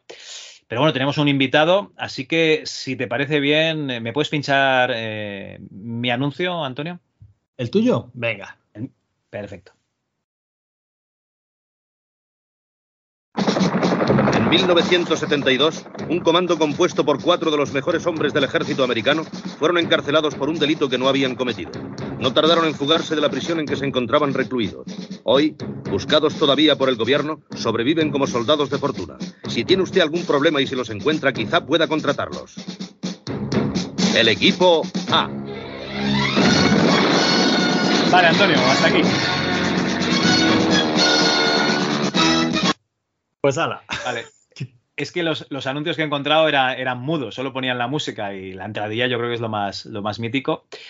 Bueno, eh, yo he jugado a varios juegos de, Fran, yo creo que, a los que ha sacado en PC o en Steam, vamos a decirlo así, aunque el primero te lo compré directamente a, tu página web, eh, los he jugado todos. Y este Un Metal me ha dejado un, un gusto muy bueno a esas eh, ficciones ochenteras, ¿no? Eh, de- de- del típico soldado de fortuna y tal. Lo que pasa es que luego tú le metes tu, tu toque. Así que yo te dejo aquí un recadito, ya que es- tienes el- los Prisoner of War, tienes el Un Metal. Yo, Sí. hostia, a mí y no le llames el equipo A, ¿no? Pero digamos que un equipo formado por los cuatro mejores soldados del ejército de los Estados Unidos, eh, pues podría ser un puntazo, tío. Yo, esto es un recadito que, que te dejo. Pues me lo guardo, me lo guardo. Ay, el equipo A. Es que, es que me ha hecho gracia porque decías publicidad, ¿no? Y digo, a ver qué anuncio me pone. A ver qué anuncio me pone y me sale me salta el equipo A y dices, pero esto, esto no es un anuncio, esto es una serie. Claro, es que había el anuncio de, de la serie y, y era, era mudo, no, da- no daban la entradilla. Y la entradilla es que es tan mítica que había, había Es que mítica, ponerla. Es mítica. La entradilla del equipo A es mítica. Ay. Qué bueno. Pues eso, eh, eh, yo, Fran, antes de, de que te jubiles en esto de, Sí. del desarrollo, tío, yo es un recadito que te dejo y espero poder jugarlo antes de que me jubile yo también. Pues, pues te lo voy a hacer, ¿y sabes por qué? Porque a mí nadie nunca me envía ideas para videojuegos. A mí la gente No no, me escribe diciendo, oye, Fran, tengo una idea, tienes que hacerlo. Entonces, como no, no- nadie me escribe con estas cosas, ¿eh? pues sí, entonces no tengo ningún problema. Te, te haré, ya que eres el primero en darme un recado, pues lo haré. Dale, Vale, vale, dale. yo- Esto está grabado, ¿eh? yo creo que tiene valor contractual. Esto lo llevo yo ahora mismo a la notaría. yo me fío de ti, yo me fío de ti, Fran, cuando, pero cuando te vaya bien, ¿eh? O sea, que no, no altere, que, que no altere tu rutina laboral. Me tienes que hacer un documento de gameplay que me explique cómo va el juego, cómo Tú, funciona. vale, me pasas, me pasas el de un metal y yo te hago uno similar, ¿vale? Vale, vale. Pero no, no tengo yo. Pero, ada- pero adaptado. Ah, vaya. Pues ta- También, bueno, a saco también te lo puedo hacer. Claro, claro que sí. Nos podemos tú y una tarde, pim pam, y me vas diciendo, Pim, ahora que haga esto, ahora que se haga, que el boss haga esto, y yo pip, pip, pip, pip, pip, y no, ya está, no puedes. Es ponerse, es ponerse. Eh, Fran, eh, porque no tengo tiempo. porque no tengo tiempo, porque si no, te hago un documento. Ya, mira, ya ves, por estas. Eso es por normal. estas que te hago el no documento. tiene tiempo. ¿Tú te has fijado que todo- actualmente nadie tiene tiempo para nada? Soy como Pero el único voy- que tiene tiempo aquí. Es una, es, es flipante, es para como una, hacerle- una enfermedad para- que afecta a todo el siglo XXI. No tengo tiempo, no tengo tiempo. No te preocupes, ya, ya, ya buscaremos un hueco, ya buscaremos un hueco, Fran. A ver cuándo me escapo a Barcelona y echamos una birra y, y lo solucionamos esto. Hombre, claro que sí. Cogemos una- servietica y nos podemos ahí a apuntar. Como Messi, como Messi, y firmamos el contrato. Claro, claro. Vale, vale. Bueno, eh, Fran, venga, eh, tú también has traído un anuncio que te va a pinchar ahora eh, Sí. Antonio y nos explicas un poquito a qué viene. Claro que sí. Vamos a ello. ¡Oh, qué suave! ¿Es nuevo? No, lavado con Perlán. Con suavizante. Me lo llevo. ¡Qué suave! ¿Es nuevo? No, lavado con Perlán. A mano y a máquina. Voy a probarlo. ¡Eh! Qué suave, ¿es nuevo? No, lavado con Perlán. Con suavizante. ¿Lo probamos? Nuevo Perlán lava y protege la lana y todas sus prendas delicadas. ¡Oh, qué suave! ¿Es nuevo? Hostia, este es mitiquísimo también, Fran. Es, es que he elegido este porque el, el efecto que causó en la sociedad fue tremendo. O sea, era sa- salir el anuncio y el, no sé si fue un seis meses o un año, pero es que lo de, no, no, e- es nuevo, dice, no, lavado con Perlán. Cuando te comprabas algo, ah, mira, es nuevo, no, lavado con Perlán. Y todo el mundo decía lavado con Perlán. Es decir, al, al, digamos, a la, a la A la que cultura se popular, ocurrió- sí, sí. Ah, bueno, al vale. creativo que se le ocurrió este anuncio, que es, a ver, que es, es- es muy simple, ¿no? Pero a quien se le ocurrió es que la acabó, porque todo el mundo iba haciendo el puñetero perlán por la calle. Por eso, por eso he elegido este anuncio. No, no, eh, es que la has clavado, porque esto forma parte como chiquito de la calzada ya de- del vocabulario de la gente ya mayor. O sea, toda la gente que dice pues cositas de chiquito de la calzada o dice lo de que es nuevo, no lavado con perlán, estos ya, ya sabemos que, que llevan tiempo cotizando. Sí. Sí, Cuidadín, quieto. ¿Ves? Sí, a ver, Bueno. y, el, Eh. y el que era también un clásico, pero era lo de la prueba del algodón. El algodón no engaña, la prueba del algodón, pero ya no lo decías tanto. O sea, lo soltabas alguna vez, pero el de Perlán era, era el- la medalla de oro.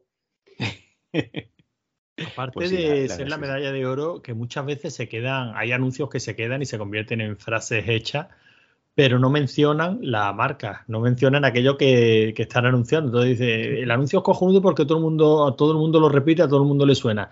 Sí, todo el mundo lo repite, todo el mundo le suena, pero no saben cuál es el producto que se está anunciando. Así que su cometido no lo ha cumplido. Pero es que este incluía la frase, el, Sí, sí, sí. Incluía Claro, es está, palabra, o sea, la- eh, la el nombre, ¿no? De- que ni siquiera sé si la marca existe a fecha de hoy, pero desde luego a todos los de nuestra edad estos, vamos, se nos ha quedado, pero sí o sí. Ahora, mm, y no le quito mérito al creativo, pero es lo que tú dices, Fran, el anuncio es muy simple. O sea, esto mm, llegaría y se quedaría por lo que sea, pero desde luego no creo que estuviera medido para que llegara y se quedara. No lo sé, No, ¿eh? No lo sé. menos es no- más, No, sé si es fue más. algo deliberado, de decir, vamos a hacer esto y la gente lo repetirá, o fue pura chorra. No, no, y que en el anuncio lo repiten muchas veces. O sea, sí, es, es cierto escuchar. que lo dicen y además que había varias, varias campañas, ¿no? O sea, que engancharon varios anuncios consecutivos con diferentes personajes. Sí. A En ver, fin, es lo que, lo, que decía- lo que decías tú antes, Antonio, es el de busque, compare y encuentre algo mejor, y si encuentra algo mejor, cómprelo. Todo el mundo se acuerda, pero no me acuerdo de qué marca de detergente era. No me acuerdo si era Kem o qué, pero este no. Este es, Era es Gior. Era Gior, a ver. Gior, pero ¿Ah, bueno, eh, creo recordar que era Gior. No, espera, Gior. No eh, era un no, señor no, con no, no, gafas. no era Gior, no, era. Colón, era soy no sé qué de. Soy el Sí, pero bueno. presidente de. Que sería un señor, ¿no? Actor, entiendo. Pero es lo que hemos, pero es lo que hemos hablado. O sea, sí, la frase se te ha quedado, pero no te quedas de la, con la marca. Pero este era perfecto. O sea, qué suerte de verdad dar con algo. Esto es lo que hoy día sería una startup de éxito. o, el juego que lo peta. O sea, das con algo, no sabes por qué y, y ahí se queda, ¿no? Colón. es que era sí. el detergente Colón. ¿No? Pues, Era, color, ¿no? Lo- El Colón lo hizo mal. Soy Manuel Duque. ¿Ves? Ni me acordaba yo, ni me acordaba. y Pensaba que era Gior y era Colón. O sea que ahí está. Pero Yo es no que me acordaba ni de Gior. Ahora que lo dices, eh, la gente no decía qué suave es nuevo, sino que era es nuevo. Lo de qué suave no. Es cuando tú llevas sí, nuevo, efectivamente, te era- es nuevo y Las dice, no, gambas son nuevas. No dicen, no, la va con Perlán. Sí, porque era como la sobradez, ¿no? De quedarte con, eh, con el otro. Mira. Sí, era para quedarte con el otro, pero era, no, no era suave, era que es nuevo. Entonces, claro. De calao, bacalao. Exacto. Ay, Bueno, Antonio, ¿qué nos traes tú? Venga, pues el último.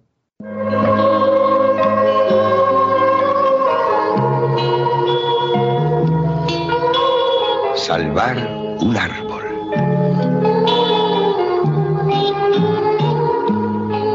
Salvar un abeto. Salvar una tradición. Como símbolo de paz. homenaje a las gentes y tradiciones que echan raíces entre nosotros. Esa es una labor bien hecha. Ese es nuestro mensaje de paz. Qué profundo, Antonio. Listo, ¿no? Pues este es un anuncio de Nescafé y, y si tú no has visto las imágenes, fue el primer anuncio del año del año del año 1980. O sea que tuvo que costar una pasta, ya sabes que el primer anuncio del año cuesta un dinero. Y se ve que arrancan un abeto, lo cargan a un camión y se lo llevan eh, por un, atravesando media España para plantar el abeto en otro sitio. ¿no? Eh, y claro, mm, hoy estaba comiendo con, con mi niña y le digo, voy a ponerme a ver anuncios que para el programa de esta noche tengo que, que llevarle un anuncio a Javi. Y, y tu, y tu hija, no estáis bien, papá. No está- No sí, estáis bien. Y el primer anuncio era este. Y ha sido ver el anuncio y he pensado lo mismo que vosotros. Dice, qué solemne, ¿no? Qué, qué profundo, ¿no? Pues es que si te fijas, han arrancado un puñetero pino y se lo han llevado a plantarlo en otro sitio. Pero claro, lo venden con una profundidad, con una solemnidad que parece que están haciendo algo importante, ¿no? Y yo automáticamente, Javi, no he podido, por más que pensar en la puñetera preservación. que desde Ah. que esa palabra apareció en nuestras vidas, cualquiera que escanea un triste folleto de continente del año 1987 parece que acaba de descubrir la puñetera piedra roseta, porque lo está preservando. Claro que sí, todo, se tiene que preservar. De la misma manera que tú lo que has hecho ha sido arrancar un pino y plantarlo en otro sitio y lo estás vistiendo con una solemnidad infinita, no todo se tiene que preservar. ¿Os habéis dado cuenta que el narrador del anuncio es el mismo narrador de Eras una vez el hombre? Ah, sí, Sí, ¿verdad? Sí, sí, sí, sí. El- es el, es el, el viejo, ¿no? El, el cerebro, digamos. Sí, sí, sí. El de, bueno, el de Eras vale. una vez el hombre, el del el narrador, el que cuenta, va contando todo, ¿no? Pues qué pasa aquí, qué pasa con Pedro, qué pasa con el gordo. Era, era la misma voz, era el mismo actor de doblaje. Lo que no sabe decirte quién es, eso sí. Ni idea. Yo lo estaba pensando ¿eh? el- estos días de ponérselo a mi hija porque lo están haciendo los, los órganos en, en el colegio. Y digo, hombre, podríamos poner eso. Y mi mujer me ha dicho, deja a la niña que mire dibujos normales. Ah, este- tú hablas de Eras una vez la vida. Eras una vez la Sí, vida. sí, sí. Ch- Este es más, este es más moderno. Y han hecho un remake ahora, ¿eh? Mm. Hostia, ¿nos fastidies en un 3D o remake, qué? bueno, remake no, bueno, miento, han hecho una, perdona, lo he dicho mal, una remasterización. Y creo que Ah, está en vale, Netflix, vale. o en Netflix o lo que sea. En pero- Netflix, en Netflix creo que está. En Netflix pero creo eso que para lo- los lo críos es la bomba, ¿eh? No, no, Eso es la bomba, porque aprenden. Tanto vamos, uno como otro, ¿eh? El Eras una vez la vida sigue siendo muy válido a fecha de hoy. Los niños aprenden. El Érase una vez el hombre, no. El Érase una vez la vida, estoy contigo. El Érase una vez el hombre. El hombre, al Ah. ser historia, es más, puede ser un poco más pesado para los chavales, pero eres una en la vida, dentro del cuerpo humano, que si los glóbulos rojos, que si. ¿Sabes? Sí, Los era divertido. Las infecciones. Los- Sí, sí. de las infecciones y todo. Y vamos, es, eso, eso ha logrado lo que no ha logrado otro- otra serie, que es coger a, a tres chavales y que se vayan directamente a lavarse los dientes ellos solos, después de ver el capítulo de las caries. Es verdad, es verdad. Yo todavía me acuerdo de ese capítulo, de la invasión de, de bichos que había en la boca porque no se había lavado los dientes y había comido azúcar. Sí, Y ahí Y picando con el todo- martillo neumático, ta, ta, ta, ta, ta, ta. sí, sí. Y, y bueno, y los de la reproducción, que esos también estaban bastante bien. ¿no? Mm. No, no, está, está- está guapa la serie. Está muy bien, es un pedazo de serie. Sí, sí. Oye, pues muy bien, ¿no? Tres anuncios que. Luz, llena de color. Es un canto, un río. en Yo no me el arranco, fondo ¿eh? de tu corazón. Corazón, la vida es así. es es así, la- No, si nos venimos arriba. maravilla, sí. Esto luego lo cortas, ¿eh? No, no, no, no. Si es que estoy pensando que, que vosotros eh, podríais poner la música del podcast y así no tendría ni que, ni que editar y ponerle Ni que- música encima directamente. Claro, claro. En fin, bueno, Muy Javi, nos pondremos solemnes. El anuncio de la Navidad. Tú estás salvando un- el recuerdo del MS2. Eh, pues, pues, pues vale, pues, pues bien, pues me alegro.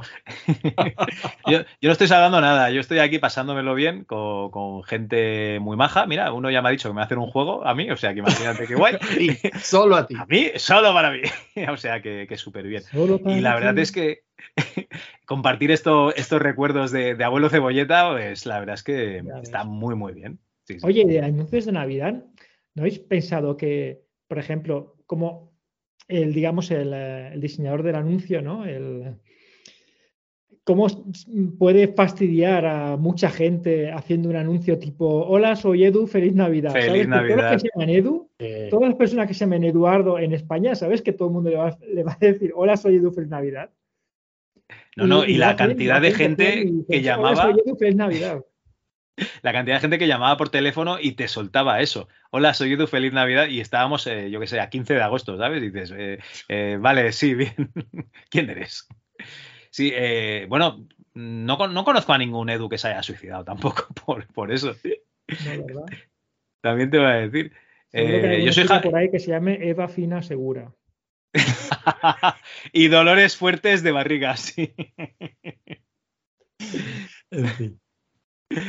Hostia, yo, yo me acuerdo de cuando salió en la serie de- del Quijote, porque yo soy Javier Sancho, ¿no? Y estaba la de Sancho Quijote, Quijote Sancho, no veas la ¿Tú ves, cómo- turra. ves cómo, ves cómo al final te animaba, Javi? ¿Tú ves cómo al final te animabas?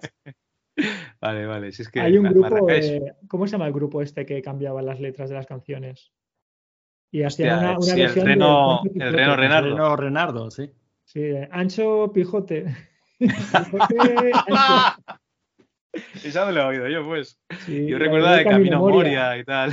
sí, sí, Coge el así. pan del envase y ponte a caminar. Hostia, ¿cómo era? Gandalf en caballo.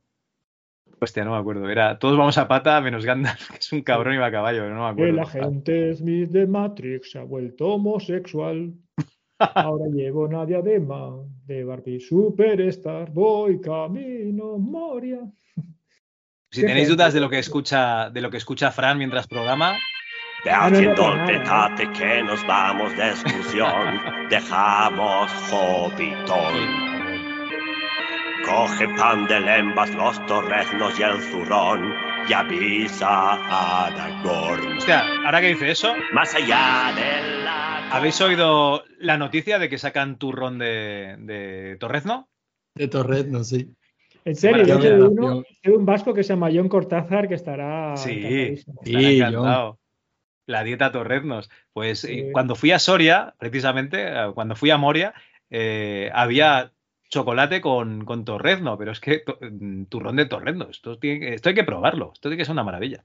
No, no, no, hay que Sí, pero probarlo es todo. complicado para la canción, ¿eh? En estas navidades, turrón de Torres nos. mm, No rima, ¿no? Me cago en la Habría mar. que hacer otra banda sonora para. para Pero ello. es que, a ver, mira, eh, la grasa intensifica el sabor. Entonces, si tú pones el torrezno, que es todo grasa, con el chocolate, que es más grasa, y un poquito de azúcar, pues tiene que ser, vamos, una explosión de sabor a la teva boca, ¿no? Tiene- Como decía el tiene petit que- chef. Tiene, tiene que ser maravilloso, sí, sí. Ay, vale, vale, Antonio, tú, tú te lo pierdes, tú te lo pierdes. Yo ya te, te haré mi review, ¿vale? Si no me he muerto de un ataque al corazón por colesterol, ataque- si, si no te mueres de un colesterol, ¿no? ya te haré la review, ¿vale? Bueno, Gentlemen, start your engine.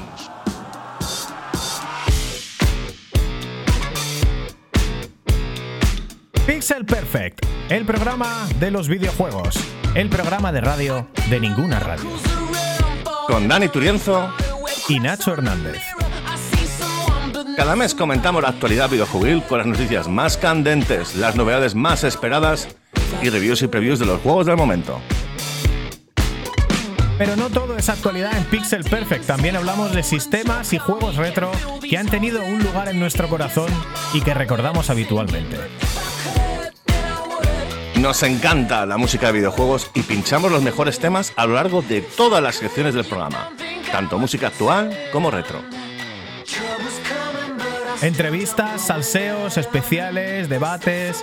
Pixel Perfect es un programa de videojuegos en el que queremos compartir nuestra pasión por el ocio digital en formato radio durante dos horas. Escúchanos en Spotify, Evox, Apple Podcasts y en un largo número de plataformas. Busca Pixel Perfect Videojuegos. También síguenos en redes sociales, Twitter, Instagram como eh, arroba el Pixel Podcast y en Facebook como Pixel Perfect Videojuegos. Pixel Perfect. El programa de radio de ninguna radio. brilla mucho, pero de todas formas no os preocupéis chicos porque había muchos regalos buenos y a veces se pierde, a veces se gana. Hemos estado aquí, nos lo hemos pasado pipa. Y en Navidad es clásico esto, el espumillón muchas veces se guarda de año en año para volverlo a usar y cuando volvemos a verlo nos trae recuerdos de alegrías pasadas. Y para que vosotros podáis guardar recuerdos alegres, acabáis de ganar estas dos fenomenales cámaras con sus vídeos y sus televisores.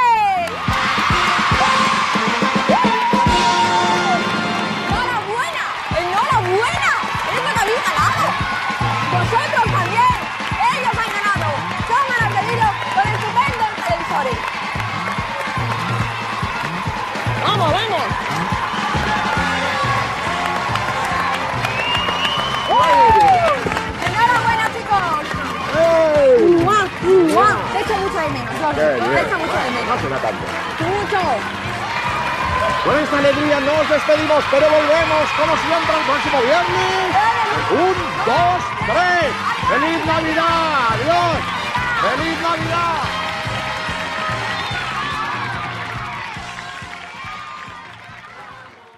Bueno, ahora vamos a escuchar un, un Crónicas Lozanas, pero os he de poner en antecedentes, que es que resulta que llevamos eh, haciendo programas especiales, el de la review de la OKPC número 2, el de la PC Manía número 1, el Amiga Club, y claro, pues se nos han quedado cosas en el tintero, cosas que, que tenían que haber sido publicadas, y ahora os vais a encontrar con un episodio de Crónicas Lozanas que tenía que ser eh, seguramente grabado en septiembre-octubre, no estoy seguro, eh, pero bueno, que la idea era que se publicase para noviembre. Y bueno, pues eh, ha tardado un poquito, ha tardado un poquito en salir por, por este tema de, de que los programas han sido diferentes al habitual. Así que nada, me voy a encontrar con la misma sorpresa que vosotros, que yo tampoco las he escuchado, estas crónicas lozanas. Así que vamos a disfrutarlas juntas, a ver qué nos explica nuestro amigo Maese.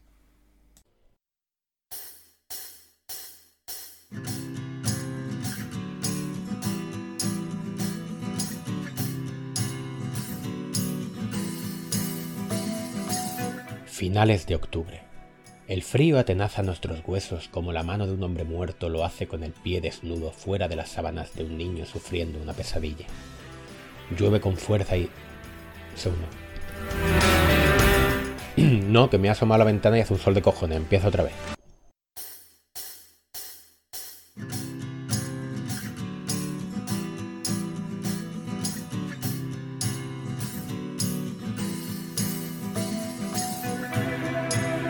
Finales de octubre.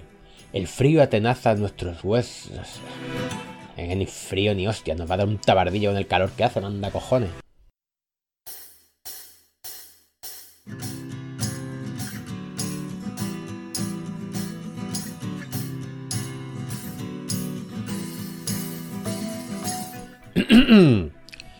Finales de octubre. El tiempo está loco. Greta Thunberg tenía razón y vamos a morir calcinados como Sarah Connor en las visiones que tenía en Terminator 2. Qué asco de mundo le estamos dejando a nuestros niños, de verdad. Le entran a unos ganas de subirse a una lancha, enseñarle la polla a un petrolero, de tirar una lata de tomate a un cuadro de Van Gogh. Yo qué sé, lo que hacen los activistas, ¿no? Ellos sabrán.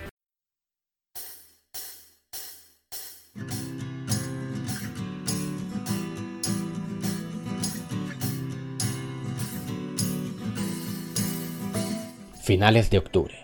Tiempo de brujas. Temperatura variable, que puede ser frío, calor, pero que realmente no aporta nada al relato. Me hace recordar otra época, otros miedos.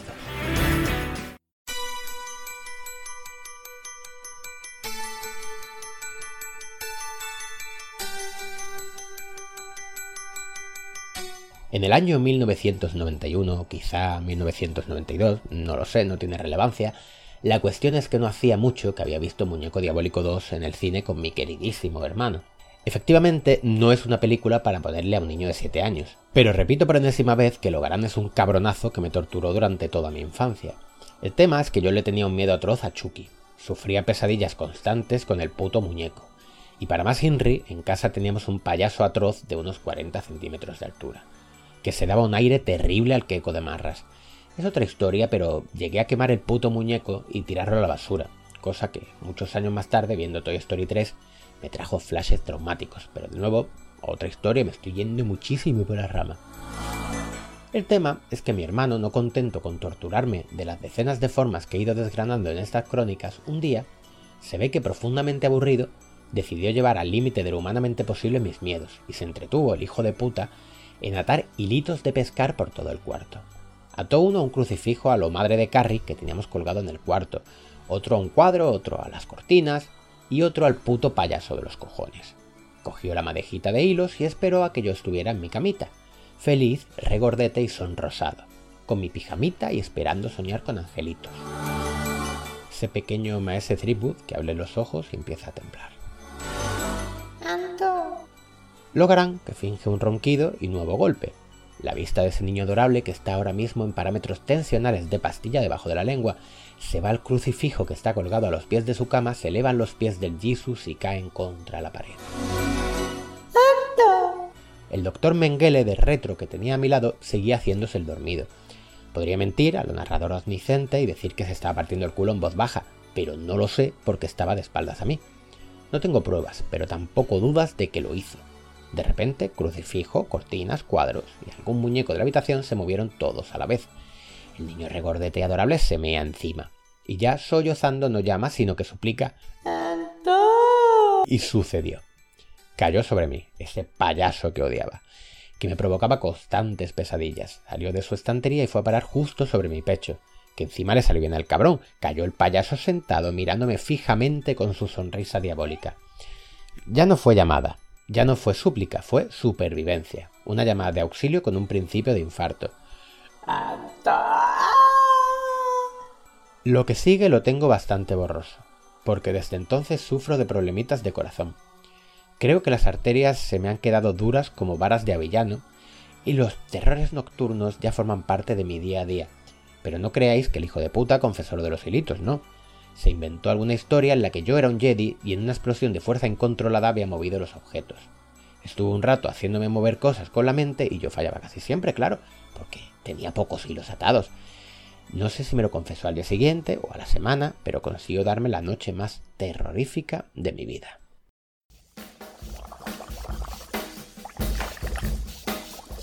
El hijo de puta. Working in the lab late one night when my eyes beheld an eerie sight. For my monster from his slab began to rise, and suddenly, to my surprise, He did the mash, he did the monster mash. the monster mash. It was a graveyard smash. El virus.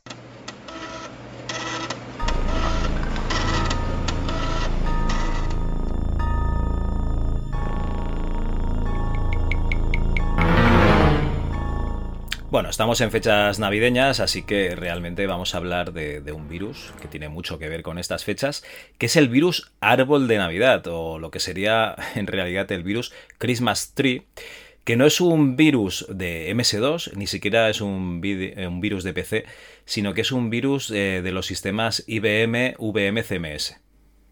¿Vale? Entonces, pues básicamente tenemos un virus que en lugar de atacar una red normal de ordenadores, atacaría eh, lo que sería la, red de estos equipos eh, de IBM. Y la verdad, bueno, eh, los equipos eran los IBM System 370, el sistema operativo era el VM CMS. Y en realidad esto, ¿qué era? Pues era un, un, mail, un simpático mail de felicitación de Navidad que te llegaba con un árbol de Navidad hecho en asteriscos, ¿vale? Dibujo de ASCII. Tienes un fantástico abeto eh, hecho de muchos asteriscos y un mensaje que pone A very happy Christmas and my best wishes eh, for the next year, ¿vale? Un, te deseo unas felices, muy felices Navidades y mis mejores deseos para el año que viene. Y luego te decía, directamente te sacaba el prompt y te decía, pues eh, simplemente escribe Christmas, escribe Navidades. ¿Qué es lo que pasa? Que el Christmas era el nombre del, del fichero que te habían enviado y esto lo que hacía era eh, lanzar el gusano electrónico que actuaba como el virus I Love You, del que hemos hablado ya en este programa. Y lo que hacía es que te cogía el fichero de direcciones, que era el fichero CMS Names, eh, escaneaba todas las direcciones y les enviaba eh, con el comando sendfile pues este mismo mensaje a todos ellos. con lo cual cada persona que escribiese Christmas en su terminal pensando que hacía pues la gracia navideña, lo que estaba haciendo era extender el virus. ¿Y qué consecuencias hubo? Pues ninguna, simplemente se ralentizaron las comunicaciones eh, durante esos días que se estaba utilizando el, pues el correo pues para enviar felicitaciones. Básicamente eh, los técnicos se dieron cuenta de que el sistema iba petadísimo de, mails, dijeron no es normal que haya tanto correo electrónico enviándose y pues eh, se dieron cuenta de lo que pasaba, erradicaron estos ficheros y ya está, todo se arregló. Entonces con este Christmas Tree, este árbol de Navidad, ¿vale? tenemos un virus navideño, no para un sistema MS2, pero sí para un sistema de informática clásica.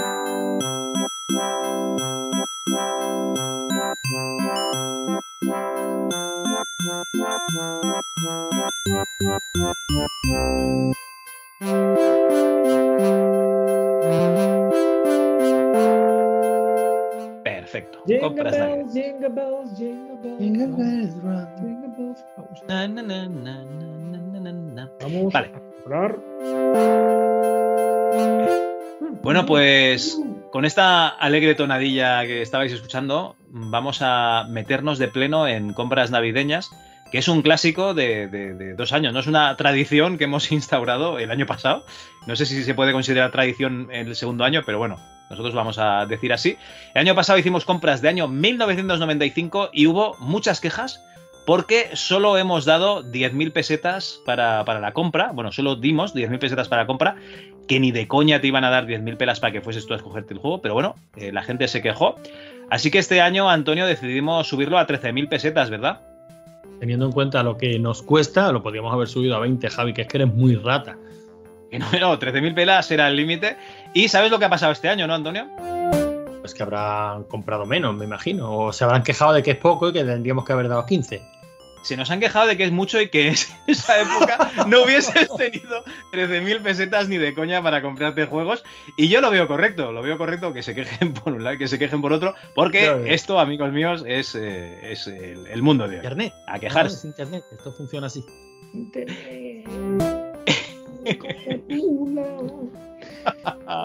Pues bueno. Sí, así no puedo. bueno, pues os pedimos que hicieseis las compras por, por Twitter. También os pedimos que hicieseis las compras por el foro, que hemos eh, creado un foro. Eh, Antonio, ya sé que lo último que te esperabas en 2022 era ver un foro, pero también te recuerdo que me he comprado un monitor de fósforo verde en año 2022, en diciembre de 2022. ¿Dónde están mis coches voladores? Eh, no, mi- mis patinetes voladores, ¿no? Y mis naves espaciales. Pues no, me he comprado un monitor de fósforo verde. Piénsalo, Javi, dentro de 20 años podrás mirar a tu monitor de fósforo verde y decir, mira, en ese fósforo verde murieron mis retinas. Yo estoy por comprar las gafas esas protectoras de la revista, sí, sí. Pues bueno, en Twitter eh, nos explicaban estas cositas. Mike Barreto, buenas, escuchando el Extra Floppy 2, me animo. Jeje, no los veo muy bien, la edad, pero Elvira 2, que lo compré en Amiga. Street Fighter 2, que tiré el dinero en Amiga. Risky Hoods, que lo compré en el mercado de San Antonio. Y Día del Tentáculo, y seguro que, te, que me he pasado. Pues sí, sí, Mike, te has pasado. Así que lo siento mucho, pero el Día del Tentáculo, para mí. Fuera. O sea, Y te no- quedas con la morralla. te quedas con el- ese eh, pedazo de Street Fighter 2 que era igual de malo en Amiga que en PC, pero en Amiga sonaba mejor. El Risky Hoods que, bueno, ¿vale? Bueno. Y el Elvira 2 que muy bien. ¿vale? ¿Era ¿Risky Hoods o Risky Boots? Yo creo que es Risky Boots, pero yo siempre he hecho Hoods, no sé por qué. Es- yo, como digo Robin Hood, yo creo que tengo el, el DG por ahí. Pero sí, sí, es Risky Hoods, sí, sí. O sea, muy bien, Fran, la pronunciación, sí, sí. Bueno, recuerdo el Raúl juego, el juego de PC, Risky Boots. Es que era muy difícil, tío. Y no sé por qué tengo la. Tengo la. El recuerdo de que es un juego español. ¿Es posible? Sí, sí, sí. Sí, Eh, sí, sí, bueno, un juego español. No recuerdo el estudio, pero era de Dynamic Multimedia la distribuidora y fue el último juego fuerte antes de que, de que petase. Luego Le ya. dieron mucho bombo, de Dynamic Multimedia, no, de Dynamic. De Dynamic, perdón. De Dynamic, de Dynamic, el último, el único juego español que salió para Mega Drive, consola. recordar. Sí. En consola, sí, sí, sí. Y le dieron mucho bombo, lo, lo estuvimos comentando en el programa, que, que no era para tanto. Por lo menos para No, mí a no era para tanto. el, el juego. El juego, juego, resultó y muy bonito y bien hecho, pero bueno, como tantísimos otros de plataformas de la época. No, ojo, en PC, en PC no, ¿eh? En PC Sí, eso sí. Este, este juego era, destacaba. Lo que pasa es que, claro, en consola pues tenías 200.000 plataformas. Claro. En fin, eh, Raúl Cifuentes nos dice que en el 93 no le daba mucho al PC, que no renovó el ordenador hasta el 96 y en esos años estaba con la Super Nintendo. Eh, así que, bueno, pues que no hace las compras. Pues vale. Eh, Pixel Van Gogh, un saludo Pixel. Conociéndome Age of the Beholder 2, Space Quest 4, que venía con el Prince of Persia de regalo, y me sobrarían 2.000 pelas que no sabía en qué gastar, pues bueno, pues una- unas cervecillas, ¿no? Para ir abriendo boca en el año 93, poco ilegal, pero bueno, más o menos con 15 años te las servían. Josep Obiol, creo que para el Fate of Atlantis, el PC Fútbol y en Sensible Soccer, hostia, qué trío, muy bien, ¿eh? Roberto comenta, eh, joder, ¿podríais estiraros un poco más? Vale, ya está, este protestando. Día del Tentáculo, Kickoff 2, PC Fútbol, el Targam y el Dina Blaster y le sobran 60 pelas. Hostia, Dina Blaster, qué bueno. Que se hubiera ahorrado el Targan y le hubiera sobrado más. Ya te digo. Sí, sí, no, no, ahí estoy contigo. La oreja de Van Gogh, Xavi, un saludo desde aquí. Queridos Reyes Magos, quiero el Comanche y el Dune 2. Hostia, el Dune 2 el bien. Comanche. El Dune 2 bien. También quería el, Risky Comanche Woods. llamaba la atención tela, Javi. Un juegazo, era ¿eh? el de los voxels, ¿no? El de que tenían esos gráficos. Sí, sí, los voxels lo llamaban, la técnica que utilizaban para generar los terrenos y tal. Como el ¿De qué Minecraft. jugadores, perdona? Comanche. ¿Cuál dice? Comanche. Comanche. Ah, Comanche. Me lo vas a hacer buscar porque yo el Comanche no tengo ni idea de cuál es.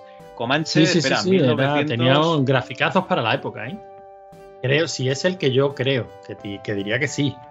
A mí el que me gustó mucho fue el Dune 2. Es una maravilla, sí, sí. Y luego Blizzard dijo, vamos a hacer lo mismo pero con orcos y humanos y sacó el Warcraft. Porque, a ver, es, es una copia descarada del Dune 2. Pero mira, eh, quién se ha llevado el gato al agua. O sea que realmente. Pero que la Y que además- la petó, claro que la petó fue con, con el Warcraft. Oye, Antonio. Sí, eh, a ver, es que ahí tienes el Dune 2, ¿vale? Que, que in- inventan el, el RTS eh, directamente, Sí. eh, lo, están, lo están inventando. Y tienes a Blizzard que copia eso, pero es que copia eso y el universo de, de Warhammer y te saca el, el Warcraft. Y luego, no, no contentos con eso y sacar el Warcraft 2, copian el Warhammer 40.000 y sacan el StarCraft. Pero ¿sabes Sí, lo que pasa? Es que lo hace exacto. tan bien, lo hacen tan bien que es una maravilla. Sí, sí, y sí. estoy viendo aquí el Comanche y, y sí, sí, es, es una puta pasada, sí. El, Es una el pasada, o sea, sistema este de ponte, ponte en la época, Javi. Era una. De, Sí, de sí, sí, verdad sí. Que, te que pedía equipo, pero es que era una pasada. Pues nada, Xavi, estoy contigo. El Comanche del Dune 2 y no le llega el Risky Watch, o sea que se lo grabará de un colega con los disquetes. en un curso de programación de Anaya. En los disquetes de un curso de programación de Anaya se grabará el Risky Watch. Pues bien hecho, claro que sí. Bueno, ¿qué más tenemos por aquí? Tenemos. mm, a ver. Aquí a Roberto que nos dice el Heart of China, el Night of Sky, el Larry. Yo no sé si te estás inventando la pasta, ¿vale? Pero, pero bueno, venga, vamos a darlo, vamos a darlo por válido, que total estas 13.000 pelas no nos, no nos cuestan nada. Aquí Lobo nos comenta, eh, como la vida misma, aquel año por estas me compré el Shadow of the Comet, el Day of the Tentacle y el Hearts of China. Como no me daría el presupuesto, elegiría los dos primeros y yo creo que harías bien, ¿no? Este Shadow of the Comet y el, y el Día del Tentáculo, el Day of the Tentacle, muy, muy bien. Aquí Jesús Martínez nos dice, 13.000 pelas es mucha pasta, chavales. Seguro que todo viene de dinero ahorrado. Ay, no lo sé. Bueno, y eh, Valdezate nos comenta, por cierto, que Valdezate tiene que salir un podcast dentro de poco que hablando con él de- del efecto 2000, ¿no? que él estuvo trabajando en una empresa en aquella época y lo vivió de lleno. 13.000 pelas, quería. eh, ¿Quién tenía esa pasta para gastar en juegos estando aún estudiando? 5.000 como mucho y tenían que dar para todas las navidades. Es como. Hagamos lo que hagamos, eh, se va a quejar la Vale. gente. Ramón Vero, dos Veil of Darkness con una nota a mi yo del futuro y me sobran 800 pesetas, un paquete de tabaco, mechero y al cine. Eh, lo de dos Bell of Darkness, uno para ti y otro para vender, entiendo, claro que sí. Hombre, seguro. Bueno, y nos vamos al foro porque tenemos aquí las compras que eh, tenemos a eh, Snexus, que nos dice el flashback, que sale eh, con regalo del Prince of Persia a 5.990 pesetas. El Cobra Mission, ay amigo, otras 5.990 cucas. Y el Kickoff 2 por 975 y le sobran 9 duros pachuches. Pues buena compra. La tontería, Chanquete. Javi, se está vendiendo, se está vendiendo muy bien el Kickoff 2 estas navidades, ¿eh? Yo no digo nada. Pero es que Ese fútbol que 975 tira. pelas. Claro, no, no, no, y es mil pesetas, tío, que es que es una pasada, muy buen precio. Juegazo, Debería ser la, no, no, debería ser la cajita aquella de la edición esa del PC Legends o alguna una edición de esas pequeñitas. Eh, Chanquete nos dice en mi primera lección Dune 2 por 5.695 bit pelas. eh, porque lo sigo rejugando en los 2000 y, y si le das al Dune 2000 yo creo que, que- que es una pasada todavía de juego. La segunda lección es otro motivo eh, que aún a alguno más de uno le sorprenderá, que aún no lo he jugado, el Day of the Tentacle por 6.995 pelas y le sobran 310 310 para participar en el sorteo de la PC y con un, suerte, un poco de suerte le tocaba la Adlib Gold, eh, dos pedazos de juegos. Qué Tokudeka, envidia, qué envidia, Javi, no haber jugado todavía el Day of the Tentacle. eh, yo jugaba al Day of the Tenta- Tentacle, pero mi ordenador, mi 486 tenía un problema, no me dejaba grabar partida y nunca lo he retomado desde mitad de los 90, o sea que cualquier día de estos Yo- me tengo que yo meter. tampoco lo he jugado al Day of the Tentacle. Claro, pero si no, si no es tu rollo, Fran, o sea, si no te gustan las Claro, aventuras no. gráficas, no te pierdes Tenía un vecino cosa. que le encantaban y eso lo jugó y me decía, qué divertido hace esto. Claro, es que al, otro". que al que le gusta la aventura gráfica, que es un género muy particular, ¿eh? O sea, que eh, en general, o por lo menos los que se mueven aquí por el club, le suele gustar. Pero es un género que hay a quien no le gusta y no le gusta. Oye, no es tu género y punto. Yo creo que es de los, de los géneros que, que recuerdan sobre todo los jugadores de, de PC de la época, porque eso en consola no lo tenías. Así como un plataformas en consola le daba 10 patadas, eh, las aventuras gráficas, los simuladores y tal era el género de PC. Sí, sí. Los FPS también. Sí, sí, sí. Nah, eso, bueno, a partir del 94 yo creo que es el declive ya directamente de la amiga por, por el Doom, sí, sí. Bueno, eh, Tokudeka nos dice que Elvira, 2.495 pelas, que siempre quiso jugarlo, ¿vale? Así que con esta tardis del podcast me voy a dar el gustazo. El Cobra Mission, 5.990 pelas, porque en ese año tenía... Ah, no, porque tengo 14 años mentales y porque me hacía gracia un JRPG en PC. Y el Eye of the Beholder, 4.990 pelas, porque es Dragones y mazmorras. Punto final. ¿Necesita otra- otra razón? Pues no, la verdad es que no. Y lo poquito que me sobra para el fondo de jugones desamparados, no me seáis ratas. Muy buena compra, la verdad es que sí, Toku. Eh, Yuri, mi lista de compra después de sumar y restar varias veces.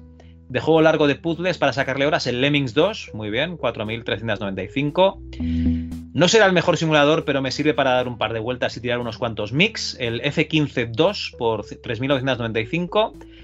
Y con una opción de varios jugadores para sacarle horas de compartir vicio con gente, el Sensible Soccer, hostia, por 4.295 pelas. Madre mía.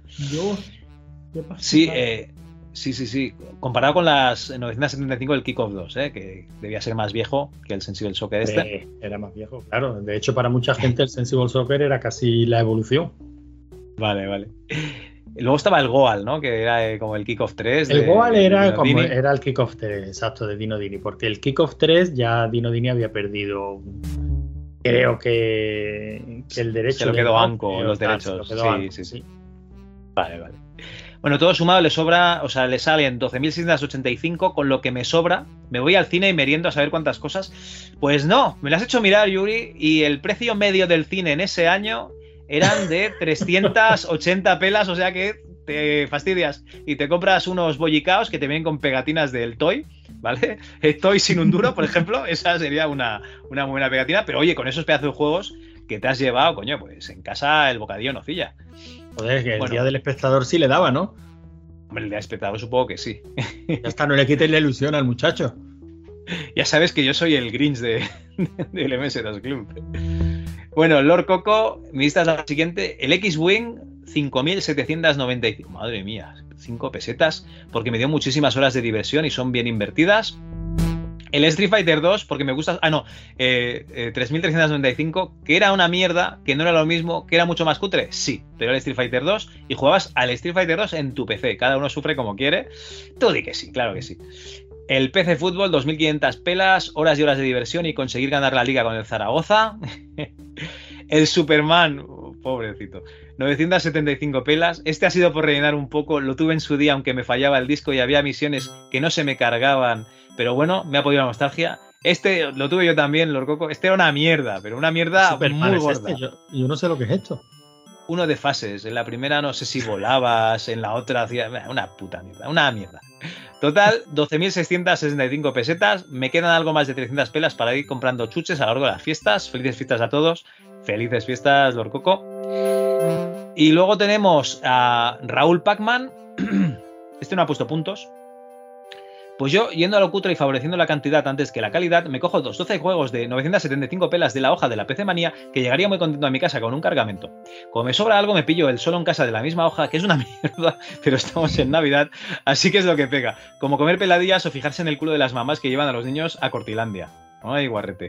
Es posible que para este último juego me faltara algo de dinero, así que tendré que recurrir al típico truco de cambiarle la etiqueta de precio por otro de los de 975 pelas sin que me vean. Una vez que llegase a casa vería que el juego de Kevin da asco, el solo en casa, claro. Así que volvería a la tienda indignado diciendo que es una vergüenza que vendan semejante engendro, exigiendo que me lo cambien por otro juego del mismo precio. Veo el Rocketeer y me la cuelan de nuevo, aunque previamente tengo que volver a usar el truco del cambio de etiquetas. Al llegar a casa veo que de nuevo es un truño, pero ya no me quedan fuerzas para ir a cambiarlo más veces, con lo cual eh, me lo quedo y 30 años después intento hacer negocio con él, que lleva bastantes gramos de cartón. Un saludo y felices fiestas. Y a jugar leñe. bueno. La madre que lo parió. Es que este hace mucho el truquillo ese de coge un, un juego, le cambia la etiqueta y sale con el otro, el cabrón. en fin, un saludo y felices fiestas y a jugar leñe, que luego no hay tiempo durante el año. Claro que sí, Raúl. Yo creo que en Navidades es de los pocos momentos que te quedan para echar un jueguito un poco largo. Eh, y bueno, te aceptamos lo- los trucos. Te aceptamos los trucos. Ojo que esos juegos de 975 pelas a día de hoy en Wallapop seguramente los puedes vender como mínimo como mínimo a 40 euros cada uno, ¿eh? Juanman. Pues después de darle muchas vueltas para gastar dinero, eh, ya lo tengo decidido. Tengo que decir que esto lo pongo a toro pasado con lo que sé de juegos ahora. Porque si escogiera, perdón, porque si no escogería el Elvira, el Emmanuel y el Larry por todas las portadas. Pero a fecha de hoy, mi selección sería el Shadow of the Comet, que me encantó y me sigue flipando la ambientación. El Indiana Jones and the Fate of Atlantis, qué decir de este juego. Y el Targan en oferta, que tiene un algo que me atrae bastante. Pero ¿por Y qué con el siguen dinero- pagando por el Targan? ¿Por qué? Porque vale 975 pelas. Y con el dinero que me sobra me da para comprarme un joystick de 1185 pelas que nunca tuve ninguno en PC. Y todavía me sobran 550 pelas que lo voy a flipar en chuches y jugar a las regres en el salón recreativo. Ja, ja, ja. Salud navide- Saludos navideños y portaros bien, que ya sabéis que los reyes os están vigilando siempre para traeros buenos regalos. Di que sí, Juan. Este, este no va al cine, ¿eh? Este prefiere irse directamente Ah, a- al subidón de azúcar. 2 original. Claro, claro. Al bueno, claro, tiene que ser. Oye, el X-Wing tenías que tener joystick, ¿no? Para jugar ese juego. No, se hombre, puede con jugar ratón. ratón. ¿Sí? Sí, sí, Sí, sí, sí. sí. sí. Que Y te yo lo jugando con diga- los cursores, qué memo que soy. Que te lo diga aquí Antonio, que con su hermano, él hacía su hermano de copiloto. A ver, que nosotros nos pillamos un joystick nada más que para el X-Wing, ¿eh? Pero que se podía jugar con ratón.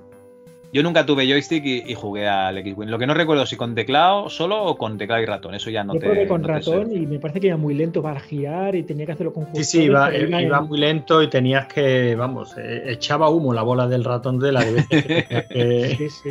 Y, y con cursores era, pues, eh, arriba, o sea, eran cuatro, en cuatro direcciones, no puedes ir en, en diagonal. Sí, y perdías la diagonal. izquierda, arriba, izquierda, Es arriba. verdad que se disfrutaba con el, con el joystick. Te pillabas un joystick analógico de estos que tenías que calibrar con las dos. Con los con dos los dos sliders que tenía en el eje X y en el eje Y, pero bueno, se disfrutaba un montón con joystick. Bueno, pues aquí la ERTES también se queda con el X-Wing. Eh, porque eh, gracias a OKPC lo dice porque pusimos los precios de PC Manía y OKPC y los de OKPC eran más baratitos.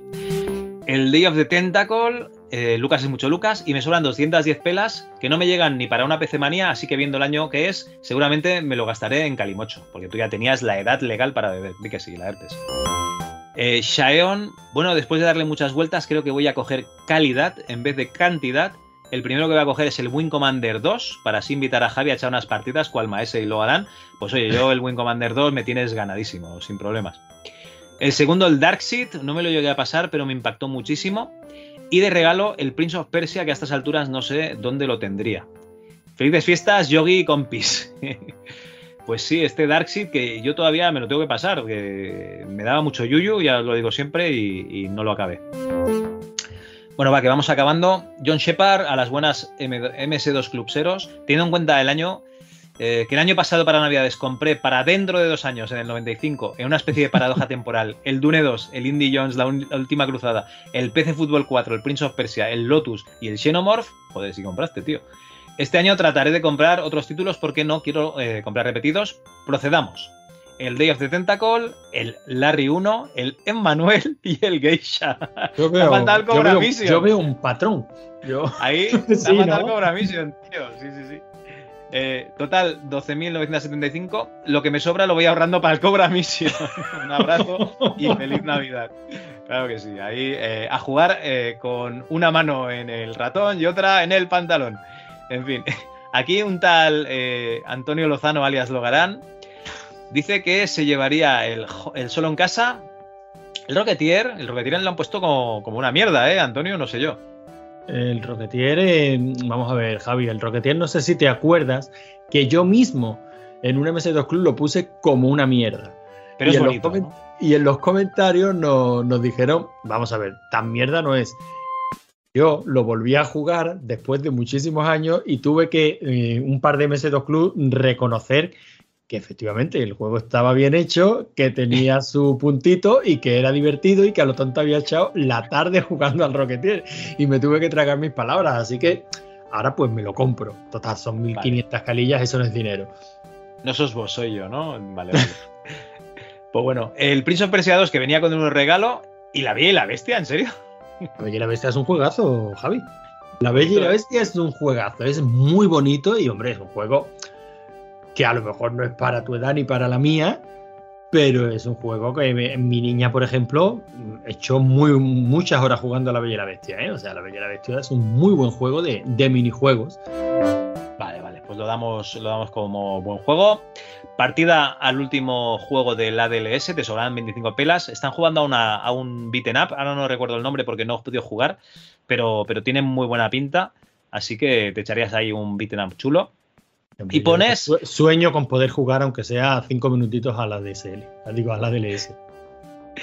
y dices que solo el MS2 Club podría conseguir que yo volviera a escribir en un foro retro. Qué cabrón. Sí, así Vale, es. vale. Y ya el último, Curro, que nos dice, bueno, bueno, bueno, pues una vez más llega el momento más del año y encima con dinero, justo lo que nos faltaba a algunos en el 93, pero joder, qué caro está todo.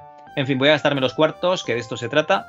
El PC Fútbol 2500 pelas, que este da para todo el año, se amortiza bien. Algunos estábamos a tope con el fútbol en esa época y era una manera de conocer las plantillas a la vez que te lo pasabas pipa horas y horas. El Shadow of the Comet, eh, ¿quién ponía estos precios tan random? 5.650 pesetas. Este juego me volvió loquísimo durante un año o más en plena fiebre Lovecraft. El Larry, la aventura gráfica prohibida. Y el Superman, con el pico, este ofertón, 975 pelas, esperando que sea como la recreativa, claro. A ver qué me encuentro. Te vas a encontrar una mierda muy gorda, curro. Total, 12.920 pelas. Me sobra para una torta, un escalofrío y un par de partidas en el bar de turno o lo que surja. Oye, que la vida es joven. Pues muy bien, la verdad es que sí. Y oye, eh, Fran, yo no sé si te ha dado tiempo de echarte tu selección de juegos por 13.000 pesetas virtuales. Uy, que va, que va. Si es que está súper pequeñito y no, no me alcanza la vista. Me cago en la mar. Bueno, pues eh, digo yo las mías así rápido. Eh, el Elvira, porque no puede ser de otra pero yo manera. te lo diría, ¿eh? te, lo, te lo digo de memoria casi. O sea, Ah, vale, vale, pues di- dime, dime, dime. Empezamos, evidentemente, evidentemente, por, por el Dune 2. Muy bien, buena compra. Y, y el resto me iría a una, sa- me iría a una sala de recreativas. Lo cambiaría Todo, todo, lo todo. cambiaría todo en monedas de 25 y me pondría a Todo. jugar a. Yo qué sé, no sé si habrá salido todavía el Puzzle Bubble y, y el Punk y todos estos. Hombre, la Punk seguro. Pues nada, oye, sobre todo ponte el dinero, ponte el dinero repartido entre varios bolsillos, eh, lo- los calcetines y los calzoncillos, por si acaso te encuentras, ya sabes, a gente indeseable que te, que te atraque ahí en la puerta, ¿no? Pues lo típico, el truquillo de toma, te todo lo que llevo, ¿no? Y te vacías ahí los bolsillos y el resto lo llevas guardadito para, para poderte ir corriendo a otro salón y gastártelo allí. Sí, y te dicen, chaval, que llámese los truquitos, dame lo que llevas ahí escondido. Qué cabrones eran en la época. Hombre, Todos hemos visto el golpe, la película del golpe, Sting. Muy bien. Pero era mucho de recreativas, ¿eh? porque me mataban tan rápido que, eh, vamos, me dejaba las pelas en 15 minutos y había volado todo. Pero eso era la ansia, ¿eh? Tenía que mirar cómo juegan los demás. Claro, eso era la ansia. Yo me pasaba lo mismo. Si tenía dinero, yo no miraba y me iba a jugar. Entonces me pelaban, claro, no podía ser de otra manera en un momento. Y luego te ponías a mirar y dices, ¡anda! Se hacía esto. Pero ya te habían follado el dinero. Sí, es lo que tenía. El ansia. Sí, sí. Sí, sí. Pero hay bueno, que saber, hay que saber esperar. En la facultad sí que había una única recreativa en el bar. Y claro, ahí sí que ya ibas con, ibas con tranquilidad y sí que a jugar al mismo juego pues varias veces, pues ya sí que le pillas el tranquillo, ¿no? Y ahí sí que durabas más, cada día durabas más y más y más. Eso me pasaba en el, en el bar del pueblo, que solo había una máquina y, el verano era muy largo. Entonces, claro, pues ahí sí que eh, echabas horas eh, jugando y mirando, sobre todo mirando, y al final te sabías los truquillos, sí, sí. Era, era lo que tenía, lo que dices tú, había una máquina, te jodías y tenías que ir a, esa máquina a jugar. Sí, sí.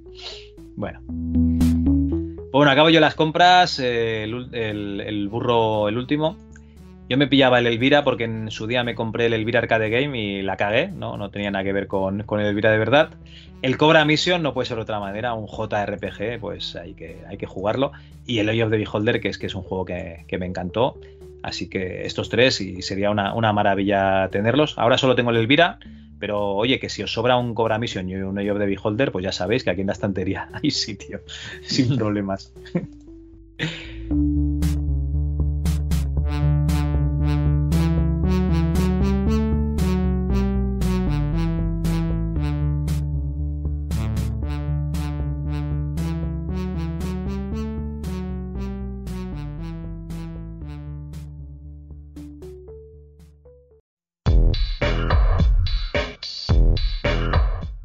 Pues venga, va.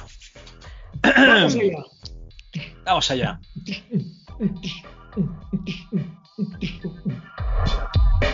Bueno, pues aquí con esta entradilla eh, vamos a hablar un poquito con Fran sobre desarrollo viejuno, ya que, ya que nos ha contado que su primera experiencia frustrante en la UPC fue con un terminal VAX, que era pues una especie de mainframe que tenían allí, ¿no? Que tenía unos terminales de fósforo y, y un teclado, ¿no? Básicamente era eso. Y Básicamente bueno, era eso. Y luego un servidor. no, pero y- tenían, pero tenían el links, tío. Tenían el, el navegador links que tú podías ir leyendo. En aquella época imágenes, pues, pues no, pero tú leías las noticias, tío, y podías, tenía los hipervínculos, entonces ibas con el teclado, ¿no? Y le dabas al hipervínculo. Eso, eso en tu época iba, ¿no? Pero habían PCs con hipervínculos, había internet. Bueno, yo cuando fui tenían algún 486 con, con el Mosaic y luego al- algún Pentium con el Netscape Navigator. Eso sí que, eso sí que van bien. Eso sí van de, de- de cojones. Estaba el Netscape, bueno, los primeros que salieron. Y, pero tenías unos ordenadores que eran los, los PC, los personal computer, que podéis hacer prácticamente todo. Estaba Internet que había salido hace poco, que estaba en auge.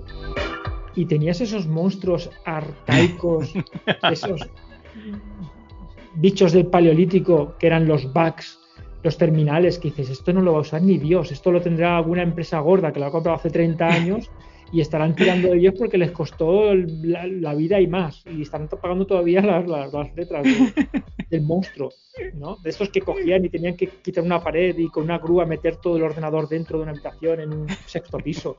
Bueno, pues eso es lo que había en, en- en la facultad. Dices, yo tengo que aprenderme esto, ¿para qué? ¿no? Y Bueno, mucha- eh, yo creo que ahora debe estar en el Museo de, de la Informática. ¿Sabes que en el, la FIB hay un museo? Normalmente los estudiantes de FP lo saben porque las salidas típicas es ir al Mare Nostrum, que es el supercomputador que hay ahí en el Campus North, y luego te vas al Museo de la FIB, que tienen ahí pues, eh, un Spectrum, alguna consola y tal, y algún mainframe, y bueno, mainframe, mini, mini computador. Y, y igual tienen ahí todavía algún terminal VAX, no, no lo pregunté cuando, cuando estuve. Eso molaría, hombre. Y la, la pena es que hayan tirado toda la chatarra, que habrán tirado todos los Pentium y los 486. Si no, aquí más de un oyente se llevaba una furgoneta llena, ya te digo yo que sí. Y luego las impresoras matriciales, ¿no? Que te hacían presentar toneladas y kilómetros de código en, Los listados, en papel, tío. en papel Los agujereado. listados en papel. Sí, sí, sí, qué desperdicio de recursos, por Dios, no me lo puedo creer. Ahí lo bueno era ir pasándote, porque todo, todo, o sea, tú enviabas a imprimir, ¿vale? Entonces eso te lo dejaban en, en una cestita y lo Sí. bueno era ir a ver que alguien que fuese inteligente de la clase, si enviaba algún listado a imprimir, a pillarle lo que había hecho. Sí, sí, sí. Pero vamos. Veo que tú, veo que tú no lo hiciste, yo tampoco, ¿eh? yo tampoco. No, no, no, no. Es que yo evitaba esa, esa, esa clase, la, la vía, la va. Bueno, todo aquello que había por allí lo evitaba como la peste. No me gustaba nada. Lo, lo encontraba tan antiguo, tan anticuado que, que no me lo. No, no me gustaba, no me gustaba. Y claro, los, los, los frikis, pues, ah, sí, porque entras con un telnet y haces esto y haces lo otro.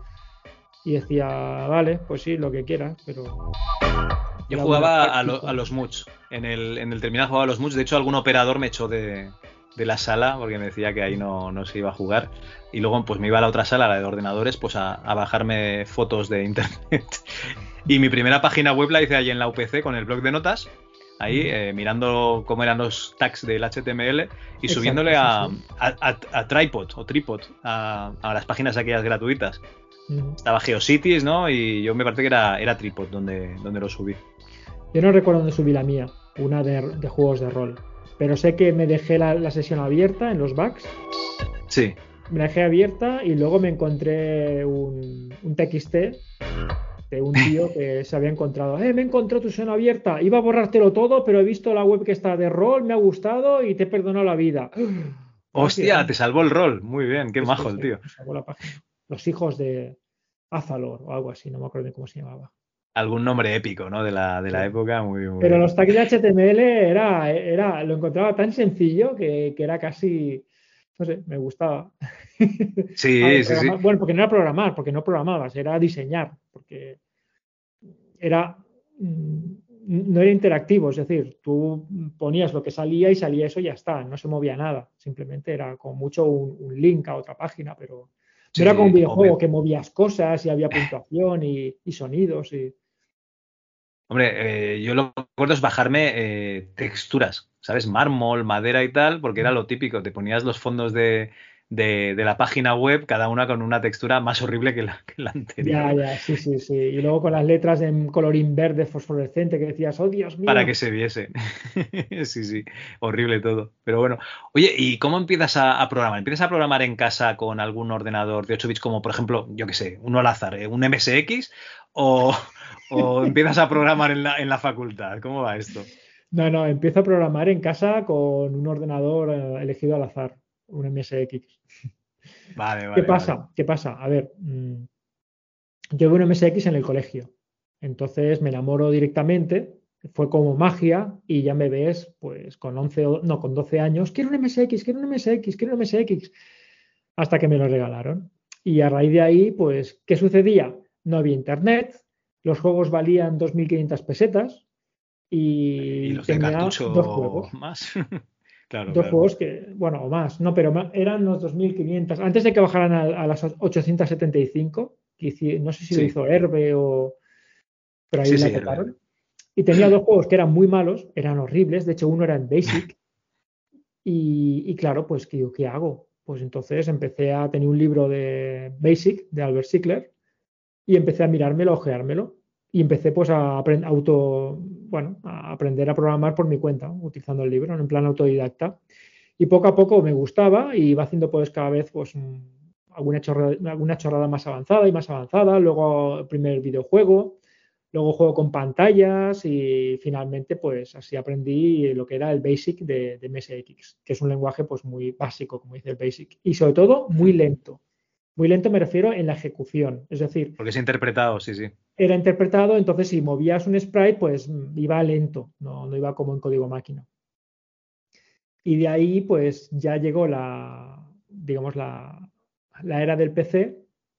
Tuve mi primer 80-86 y también traía Basic, que era el Quick Basic o algo así. Y continué pues con, con el PC. De- y de ahí del Basic salté al Pascal, que ya no era interpretado, sino que era compilado y iba todo mucho más rápido. Y del Pascal, gracias a un amigo que se llama Iván, que él me lo enseñó, pues pasé ya al C. Al C normal, al C de Al C toda la vida. ¿no? Al C, Vale, sí, vale. al C normal, al- C clásico. Hostia, Y ¿y es- en la facultad hacías esos mismos sí, lenguajes o no? Eso era por tu no, cuenta. no, para nada. En la facultad Ah, vale. Eh, tenían lenguajes inventados que no conocía ni el tato, tenían, no sé, de todo menos lo, lo actual que era el Pascal y el C. Es que yo, yo te, aseguro que flipaba, ¿eh? Flipaba. yo me decía, pero si esto es todo muy antiguo, tío. Hostia, yo recuerdo que nos enseñaban ensamblador y el Lisp, seguro. No sé si hicimos alguna cosa en, en Fortran, ahora no estoy sé decir, pero lo que sí que tuvimos es que empezaban a dar Java en, en la UPC, estoy hablando del 98, ¿eh? Java ya era Y- algo moderno, ya era algo moderno. Claro. Y yo hice un curso de Java en la facultad, pero pagándolo aparte. Vale, vale, vale. Imagínate, curso de Java, pero no, no era, no- no, quiero decir, eh, un cursillo, pues sí, sí, pagándolo de, de mi bolsillo, porque no, no hacían Java en el cole. Y en alguna asignatura decía, no, se supone que ya sabes C. Ah, vale, vale, se supone. que- Claro, tienes que irte a la biblioteca a ver si había un manual de C disponible y, y darle caña. Muy bien. Menos, Bueno, sí. Pas- Pascal, Pascal y C, bueno, Son, sé, son, hay- son primos, son primos. Si Sí. sabías Pascal, saltar a C era no, era. no era muy difícil, pero sí que tenía sus puñetas que tiene C, sobre todo los punteros y. Sí, no, no. Lo, lo difícil de C son los punteros. Es en el momento en que entiendes que, que te- que estás indicándole la posición de memoria, ¿no? Y que si machacas más de lo que tienes que machacar, eh, más de la longitud de la variable, te, te- te estás cargando todo, eh, entonces ya lo entiendes. Sí, sí, sí. Bueno, oye, autodidacta, te pones a programar y en C y Pascal también hacías, eh, digamos, juegos sencillitos o, o qué, qué hacías? A ver, explícanos. Pues cada vez eh, empecé con juegos, con juegos sencillitos, pero cada vez iba más. Iba, pues, se elevaba la complicación y, pues, el- por ejemplo, el Unepic, pues hice una, prim- una primera versión del Unepic con un amigo, empezamos, pues, cuando íbamos a la facultad, era 30 años. Hostia. Y sí, sí, el- lo llamamos el Castillo Tillo. Mucho mortadelo y filemón, ¿no? Sí, sí, el- un, un castillo pues gigante con, con varios personajes y bueno, con armas y lo que es el Unepic multijugador. Sí. Pero bueno, no, al final no lo acabamos porque siempre que queríamos meter algo nuevo, vamos a pasar de paleta a True Color. Y claro, pues cada vez como que empezamos de cero, ¿no? Y, y nos cansamos, nos cansamos. Pero, o sea, pero hacía cosas eh, ya con, con más cara y ojos. Hacía, por ejemplo, otro juego que era también de tú te, con un editor te hacías tu castillo y el otro, pues también se hacía su castillo y tú tienes que ir a robar el de uno y el otro tienes que robar al del otro. Coño, Y, eso es muy bueno, loco, ¿no? Sí, mucho, mucho. En la facultad fue una época de, de hacer un juego cada tres meses, hacer un juego. Pa, pa, pa, pa, pa, pa, pa. Era un- una, una pasada. Y luego ya después de la facultad, pues ya me metí a- a trabajar de programador.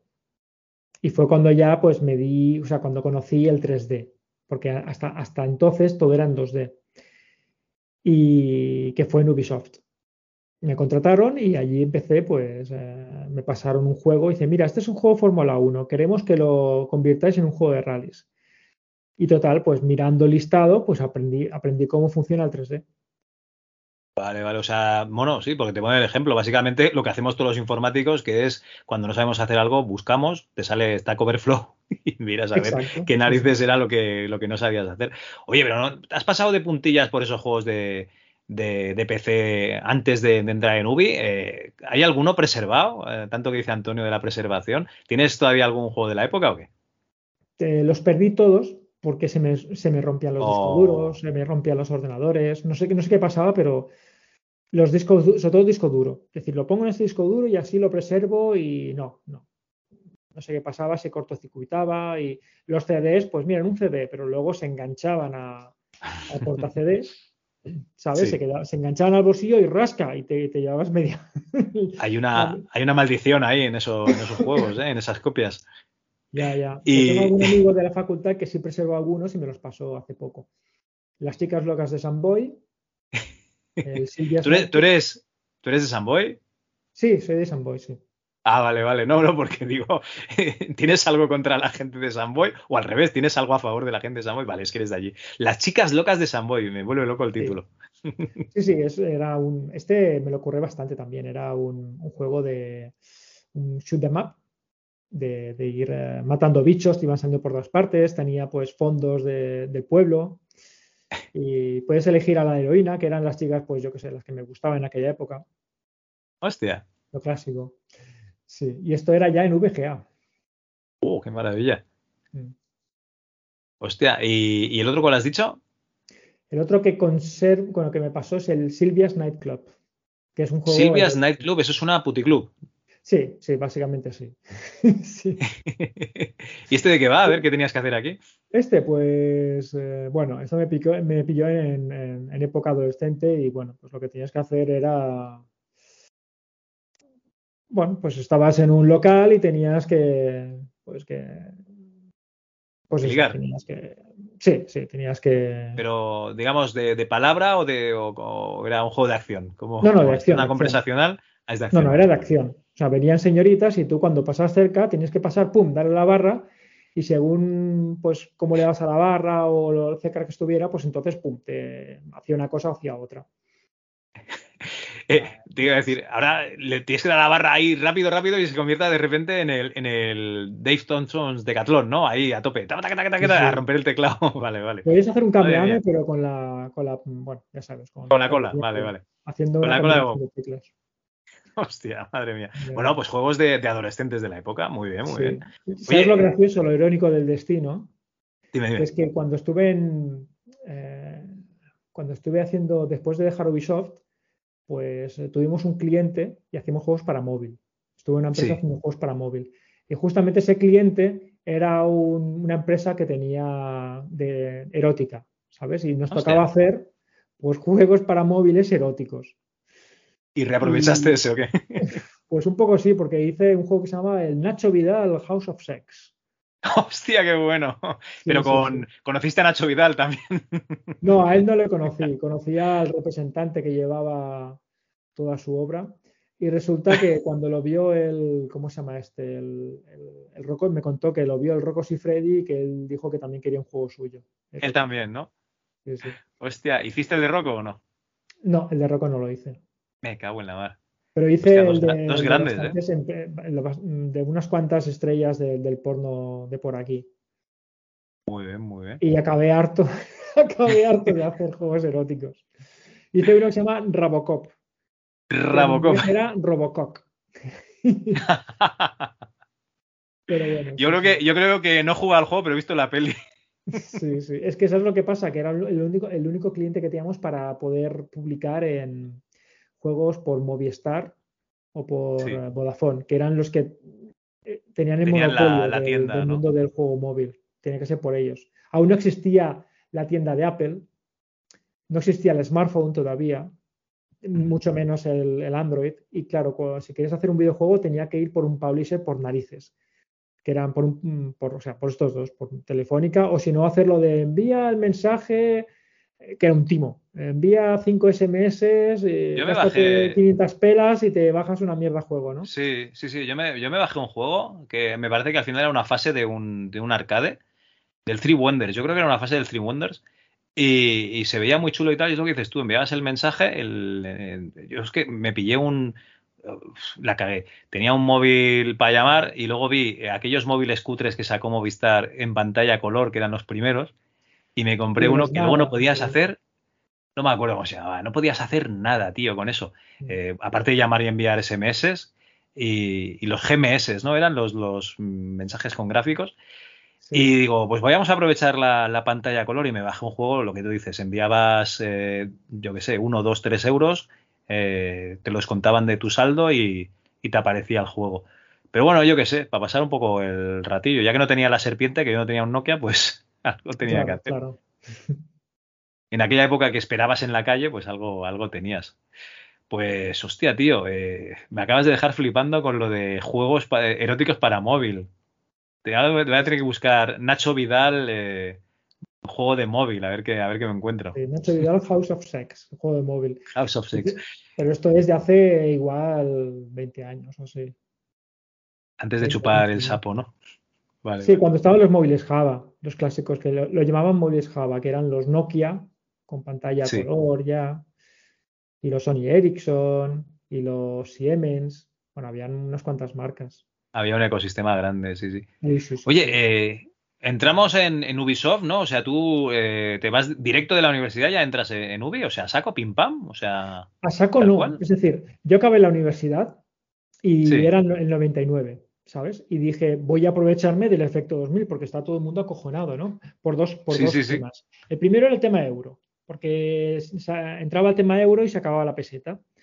Y claro, pues nadie estaba preparado para ello. Y el segundo era el efecto del 2000, que el 2000 resetearía los ordenadores y por- porque la fecha va al 9900 otra vez, ¿no? Y sería un caos. Y entonces me dije, voy a hacer una cosa. Voy a hacer un programa de gestión para videoclubs. Que esté preparado con el Hostia, muy bien. y que esté preparado para el efecto 2000. Y entonces lo que haré será, lo hago y eh, me recorro Y- y- toda y me España, forro, pueblo claro. por pueblo, videoclub por videoclub, para intentar colárselo. Esa era mi... Esa era tu idea de negocio. Oye, muy bien. Oye, hasta aquí bien. Y claro, acabé la, la carrera pues, pues cuando se acaba, ¿no? En junio. Y pensé eso. Y entonces un amigo mío me dijo, oye, hay una empresa que está buscando eh, desarrolladores, o sea, programadores para, para videojuegos. Y yo pensando, ah, pero eso se paga. Porque no sabía, para mí era un hobby y ya está. Sí, se llama Ubisoft, total, que me aventuré, hice tres entrevistas, me hicieron hacer. Y a final de verano, pues ya me dijeron que me pillaban, que empezaba en septiembre. Hostia, o sea, que nunca hiciste el programa para videoclubs. No, no me dio tiempo. No, porque digo, bueno, después de, de- después de verano me pongo, ¿no? Y ya después de verano ya, ya entré directamente a, a programar allí a, a Ubisoft. O sea, fue Muy bastante, bien. bastante rápido. Fue acabar y zasca. Esto no era en Poplano, ¿no? La, la sede todavía o... No, está- estaba, estaba todavía en, en San Cugat, Vale, vale, vale. en San Cucufate. Oye, y ahí estaría esa... ¿Santo, ¿Santo qué?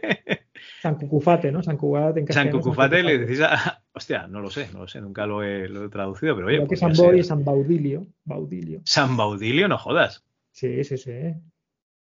Hostia, primera noticia, siempre he dicho San Boy y para mí es santo chico, ¿no? Porque Boy es chico.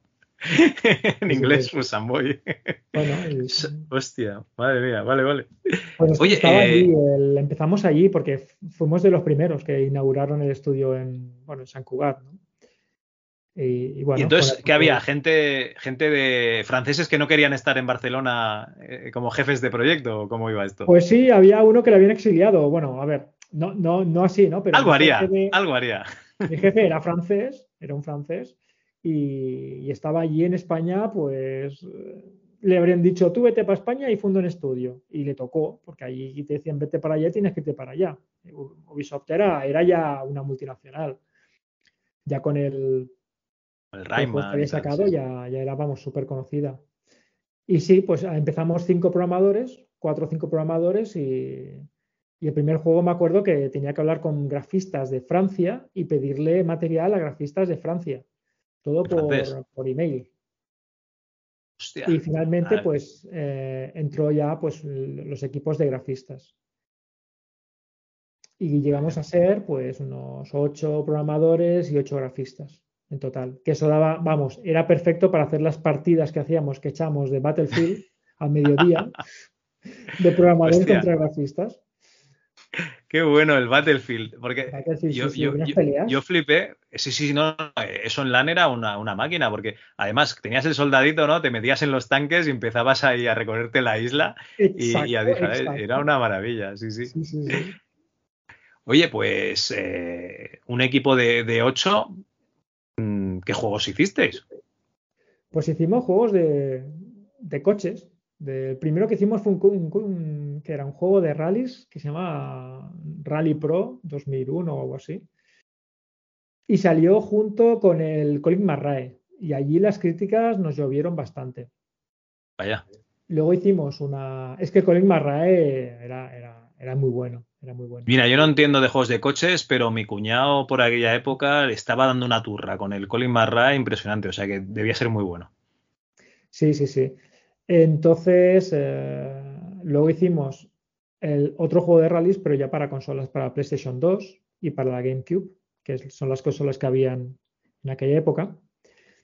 Y ya más tarde, como dijeron que éramos expertos en, en hacer juegos de coches, ya ves, porque hemos hecho un juego de rally, pues ya nos, nos encargaron un juego de Monster Jams, de estos bichos americanos con las ruedas gigantes, ¿no? Sí. Y nada, tuvimos que tragarnos un, un juego de Monster Jams. Y a mí que no me gustan los de coches. Y, y bueno, y después de ese proyecto ya le dije a... fue cuando salieron los móviles Java y, y dejé Ubisoft justamente por, por hacer mis propios proyectos. Me acuerdo Y que avisamos acabaste haciendo jue- juegos de, de- de Nacho Vidal. Sí, no, eso fue ya por, por obligación, ¿no? La idea era hacer juegos normales y Sí. venderlos, pero al final nos salió el tiro por la culata porque no nos cogían como, no cogían a nadie para, o sea, Movistar y Vodafone no, no cogían a nadie, a ningún cliente nuevo. Entonces, si queríamos Vale. publicar algo, tiene que ser a través de uno que ya existente, ese existente se lleva su parte y tiene que ser de su temática. Y mira, así acabamos haciendo juegos eróticos.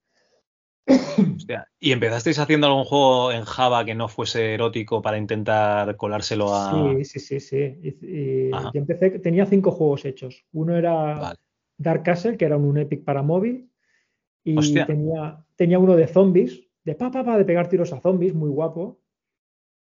Y un par o tres más. Oye, pero eso todavía funciona, que el Java es una máquina virtual, eso lo puedes ejecutar en cualquier lado. Sí, seguramente sí. Y entonces, claro, yo fui a venderlos con todo mi... Claro, yo, yo me comía el mundo, ¿no? O sea, esos juegos le dan patadas a cualquier mierda que, que te descargabas. Y digo, esto me lo van a quitar de las manos. ¿Y qué va? Me encontré con, con, el, con, con el muro de... Nos da igual, ¿no? Nos da Sí. igual la calidad, de esto es el No, sistema el- que sí, hay. el tema está en que, que eran multinacionales entonces, pues claro, te topas con, con algún directivo, con algún que no tiene ni papa de videojuegos, que le envío un PDF con toda la información y cuando llego a Madrid, ¿sabes? Me dicen, ah, ¿no, ¿no vas a hacernos una presentación? Digo, no, ya te he enviado la presentación. Se supone que te, te- te la tenías que haber leído y saber de qué va todo. Así que así, as- así me encontré. Y entonces ya pues ya se fun- fundé con un chico una empresa para intentar vender los juegos, Sí. para ir a, para ir a Vodafone y Movistar y justamente fue cuando cerraron. Y entonces pues nos quedamos pues haciendo esto.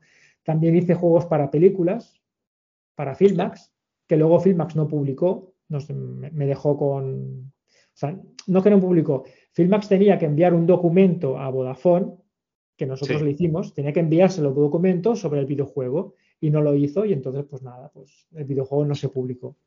Se olvidó el fax. Uno de Gisaku, un- de un- una película que sacaron manga española. Y, y como eso, pues pff, mil más. Juegos eh, chulos que no se publicaron por un motivo A, por un motivo B. Hasta que, bueno, hasta que salió este, esta empresa que nos, que nos dijo que sí, y hice el Strip Penalties, funcionó muy bien, y bueno, ya a raíz de ahí, pues venga, hacer juegos eróticos, hasta que nos cansamos. Strip penalties. ¿Que esto Strip es? Que- sí. que cada vez que marcas un penalti se tiene que quitar una prenda de ropa. Algo así, sí. Hostia, estoy viendo el Gisaku, tío. Ni sabía que había un manga español que se llamaba así. O sea, vosotros hicisteis el juego oficial de, de la Sí. película Hicimos el juego oficial de la película de Yusaku. y, es- y está sin publicar. Y está sin Y publicar. no, lo, y, no, y no lo podéis publicar porque no tenéis los derechos. No, claro, claro. Pero Hostia igualmente, puta. eso era, eso es, es una, es de móviles, ahora nadie tiene esos móviles. Pero Eso da igual, si una Java- con scroll Sí. parallax, bueno. Y al final todo cayó en, sato ro- en ca- en saco roto justamente por un problema de burocracia, por no enviar un puñetero documento que tenían que enviar. Joder. Y bueno, imagínate lo frustrante que, que- que- que llegó a ser aquello. Madre mía, me, me- me estás dejando de piedra, tío, porque Ya, ya. ade- eh, hay un chaval en el grupo de Telegram de- del MS2 Club que se llama Moisés Moreno, que es el programador de- del Trauma, de, de Enigma. Y, él también tuvo una época que hacía juegos para, para Java, para móvil, y él los ha recuperado y los tiene en una, en una página web y se pueden jugar. Tiene alguno de fútbol y tal, de diferentes temáticas. Por eso te decía que eso se puede recuperar, sea que, pero claro, el de Yisaku este, vaya putada. Hostia. Porque Ya, esto era un pelo, esto, esto es pelotazo. Eh, la, la- la película entiendo que no triunfaría mucho porque no ni la recuerdo. Pasó pero desapercibida. La película es una película de subvención. Y lo ves, lo ves porque había contenido de, de esta subvención. Porque España tiene el. Después de Japón es el segundo país que más pescado consume, ta, ta, ti. y porque esto, porque lo otro. Y dice, esto se lo están obligando a poner seguro. Sí. No, la peli está, Vale, está vale. bien, está, está bien. Pero bueno, pero, pero no, pasó muy desapercibida y, y fuera. Así que. Muy bien, y, Y después después de hacer esto- ya. Sí, Después de esto, ¿qué pasa? Llegó el, el mercado Java, digo Java, miento. Murió el Java y llegó el, el Android, el Android y el, y el Apple. Y el, ajá. Bueno, estaban los, los móviles aquellos Windows, ¿te acuerdas? Est- Estaban los Windows CE, esto- que no, había pocos. Sí, yo, yo tuve un Motorola Windows CE y ahí me jugué el Monkey Island, por ejemplo. Luego estaban las BlackBerry que se comían el mundo hasta que Sí. salió Android y, y, bueno, perdón, iOS, iOS y Android, sí, sí. Para BlackBerry era complicado, ¿eh? Era bastante complicado programar para aquello. Y luego, bueno, cuando salió el Android y el, y el Apple, pues claro, empezamos, eh, intentamos hacer algún juego, pero ¿qué pasaba? Que enseguida se saturó de cosas. Y Vale. no conseguíamos vender algo con la suficiente, digamos, que volumen como para poder aguantar. ¿no? Vivir. Entonces, pues acabamos haciendo pues encargos. Pues ya juegos y aplicaciones por encargo y sobre- sobrevivíamos un poco de eso. Mira, yo me acuerdo que en, en unos dos, tres años hice 50 juegos. Los Hostia conté. O sea, entre encargos y papá, pues unos, unos 50, una, una burrada. De portings, portings de juegos de una plataforma a otra, de, de todo, de todo. En plan mercenarios, en plan eh, como el equipo. Soldados de fortuna, soldados, Soldados de de fortuna. sí, fortuna.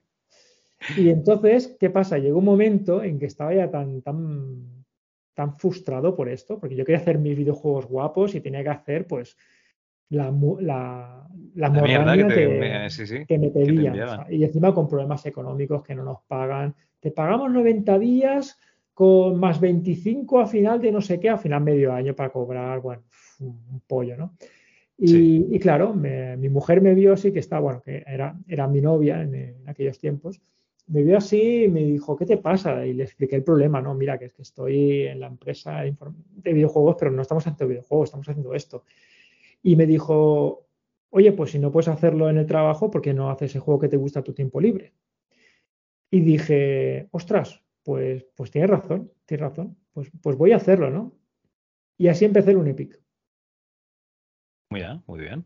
Empecé en O un sea, Epic, pues un juego pero por mi empezaste- cuenta para...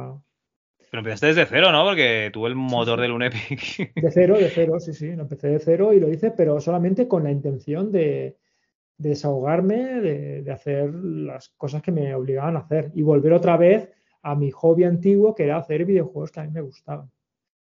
Vale. Y Vale, curiosamente, pues empezó a salir bien y bien y bien y bien y me dijeron, tío, esto se puede vender, ¿eh? Y pues lo probé y gustó mucho. Claro, después de, después de las críticas del, en Ubisoft, ¿sabes? Sí. Y esto era un juego indie con muchos peores gráficos, digo, "Pf, aquí me van a, Me van a pulir, ¿no? Y al revés, dijo, que oye, nos encanta tu juego, qué guapo. Y nada, pues lo puse a vender y empecé Oye, a ganar dinero. En esa, y en esa época, ¿cómo lo dabas a conocer? Porque yo recuerdo que cuando te lo pillé, había leído un artículo en, en algún periódico del desarrollador indie de Barcelona, tal, y, y yo creo que me metí ya directamente en tu página, que eh, ya ni me acuerdo, ¿eh? no sé si era ahí, unepic.com, te digo de memoria que no, no me Sí, acuerdo, y tenías un foro, tenías un foro allí, ¿no? Con mucha comunidad Sí, sí, y, tal. Eh, entonces yo lo pillé allí, pero ¿cómo, ¿cómo diste a conocer el juego en aquella época en la que, pff, yo, yo qué sé, ¿dó- ¿dónde vas? ¿A Mary Station? Claro, ¿O- a mí no me, no me conocía nadie, ni el tato. Claro, Y entonces, quien me abrió la puerta fue indiegames.com. vale. Le envié, o sea, envié el juego o la demo a Indie Games y a no sé quién más. Indie Games hizo el artículo y a raíz de ahí, pues debe ser que igual la- la- las revistas se veían entre ellas, porque antes, claro, el- antes de que saliera el Unity y todo esto, pues la cantidad de juegos indies era muy baja. Era, Claro. era- es que la barrera de entrada, sí, sí, era hacerlo más todo alta. en C, ¿sabes? Era laborioso y, y no, no había tanta gente metida. Y gracias a eso, pues el resto de, de- de revistas, pues para mí que lo vieron y empezaron también a hablar de él. Y así, así, así empezó a darse a conocer el, el tema del UNEPIC. Y saltó a un youtuber inglés que murió de cáncer, Hostia, que hostia. se llama Total Biscuit. Vaya. Y él, pues, era muy conocido, tenía muchos seguidores y hizo un, pues nada, un- hizo una, habló del, del UNEPIC, hizo una review. Y bueno, pues sí, a raíz de ahí, pues ya, ya fue, ya, ya empezó a darse a conocer y cambió mi vida. Entonces ya, pues, me lancé a Indie Solitario. Bueno, Indie Solitario que tienes un, un equipo de colaboradores, ¿no? Grafistas, eh, músicos, gente que pone la voz, o sea que Exacto, realmente sí. estás, estás arropado, tú eres el departamento técnico, ¿no? Pero ahí tienes el artístico que lo tienes muy Exa- bien cubierto. exacto. Un Epic me tocó hacerlo solo porque no conocía a nadie, ni tenía pelas ni nada. Pero ya cuando, ya cuando se dio a conocer, pues ya, ya empecé a conocer a, a más gente que gente que se apuntó por un casting y gente que se apuntó simplemente por, por ayudar, ¿no? O porque vi un Epic y me llamó. Eh, por ejemplo, Javi, eh, que es el de efectos especiales, pues Sí. me, me- me- me llamó, me, escribió, me escribió un email, me dijo, oye, los efectos sonidos pues se pueden mejorar mucho, ¿no? Y le dije, adelante, hazlo, hazlo, por favor, ¿sabes? O también me, escribió eh, José Jaime Hidalgo, que es el que hace todas las bandas sonoras de mis juegos.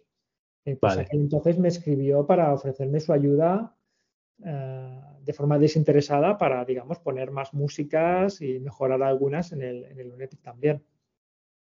Vale. Hostia, qué Y bonito cuando esto. acabé, dije, primero que no volvería a hacer un gráfico más, que ya contrataría a un grafista para tener un juego con cara y ojos, y lo hice.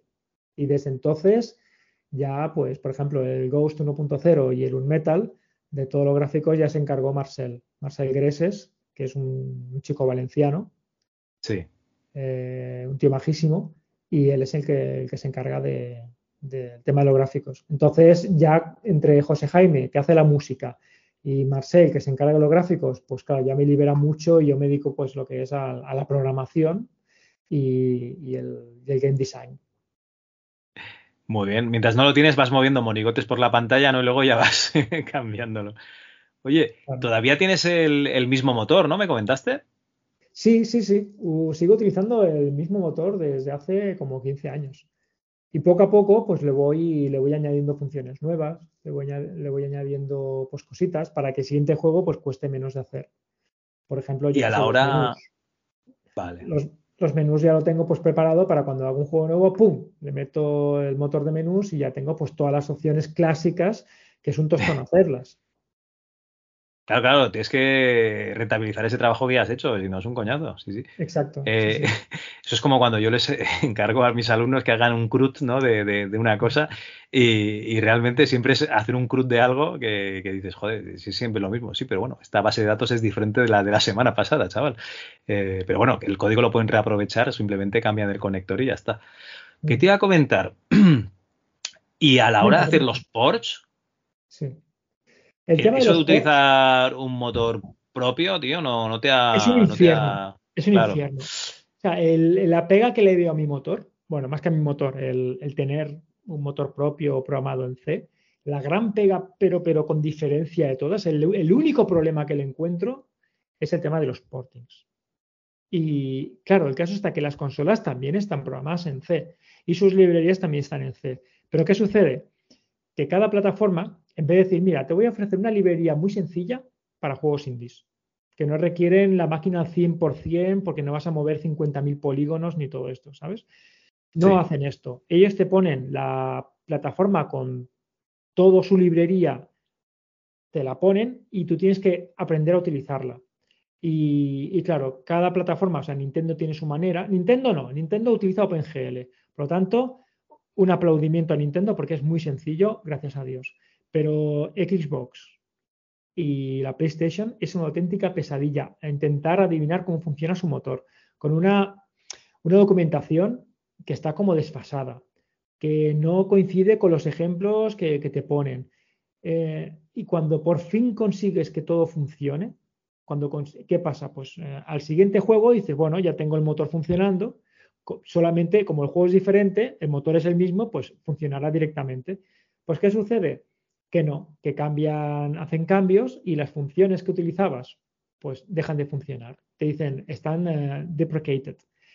¿Y qué sucede? Tienes que volver otra vez al motor, volver a acordarte de cómo funcionaba todo y de volver Actualizar.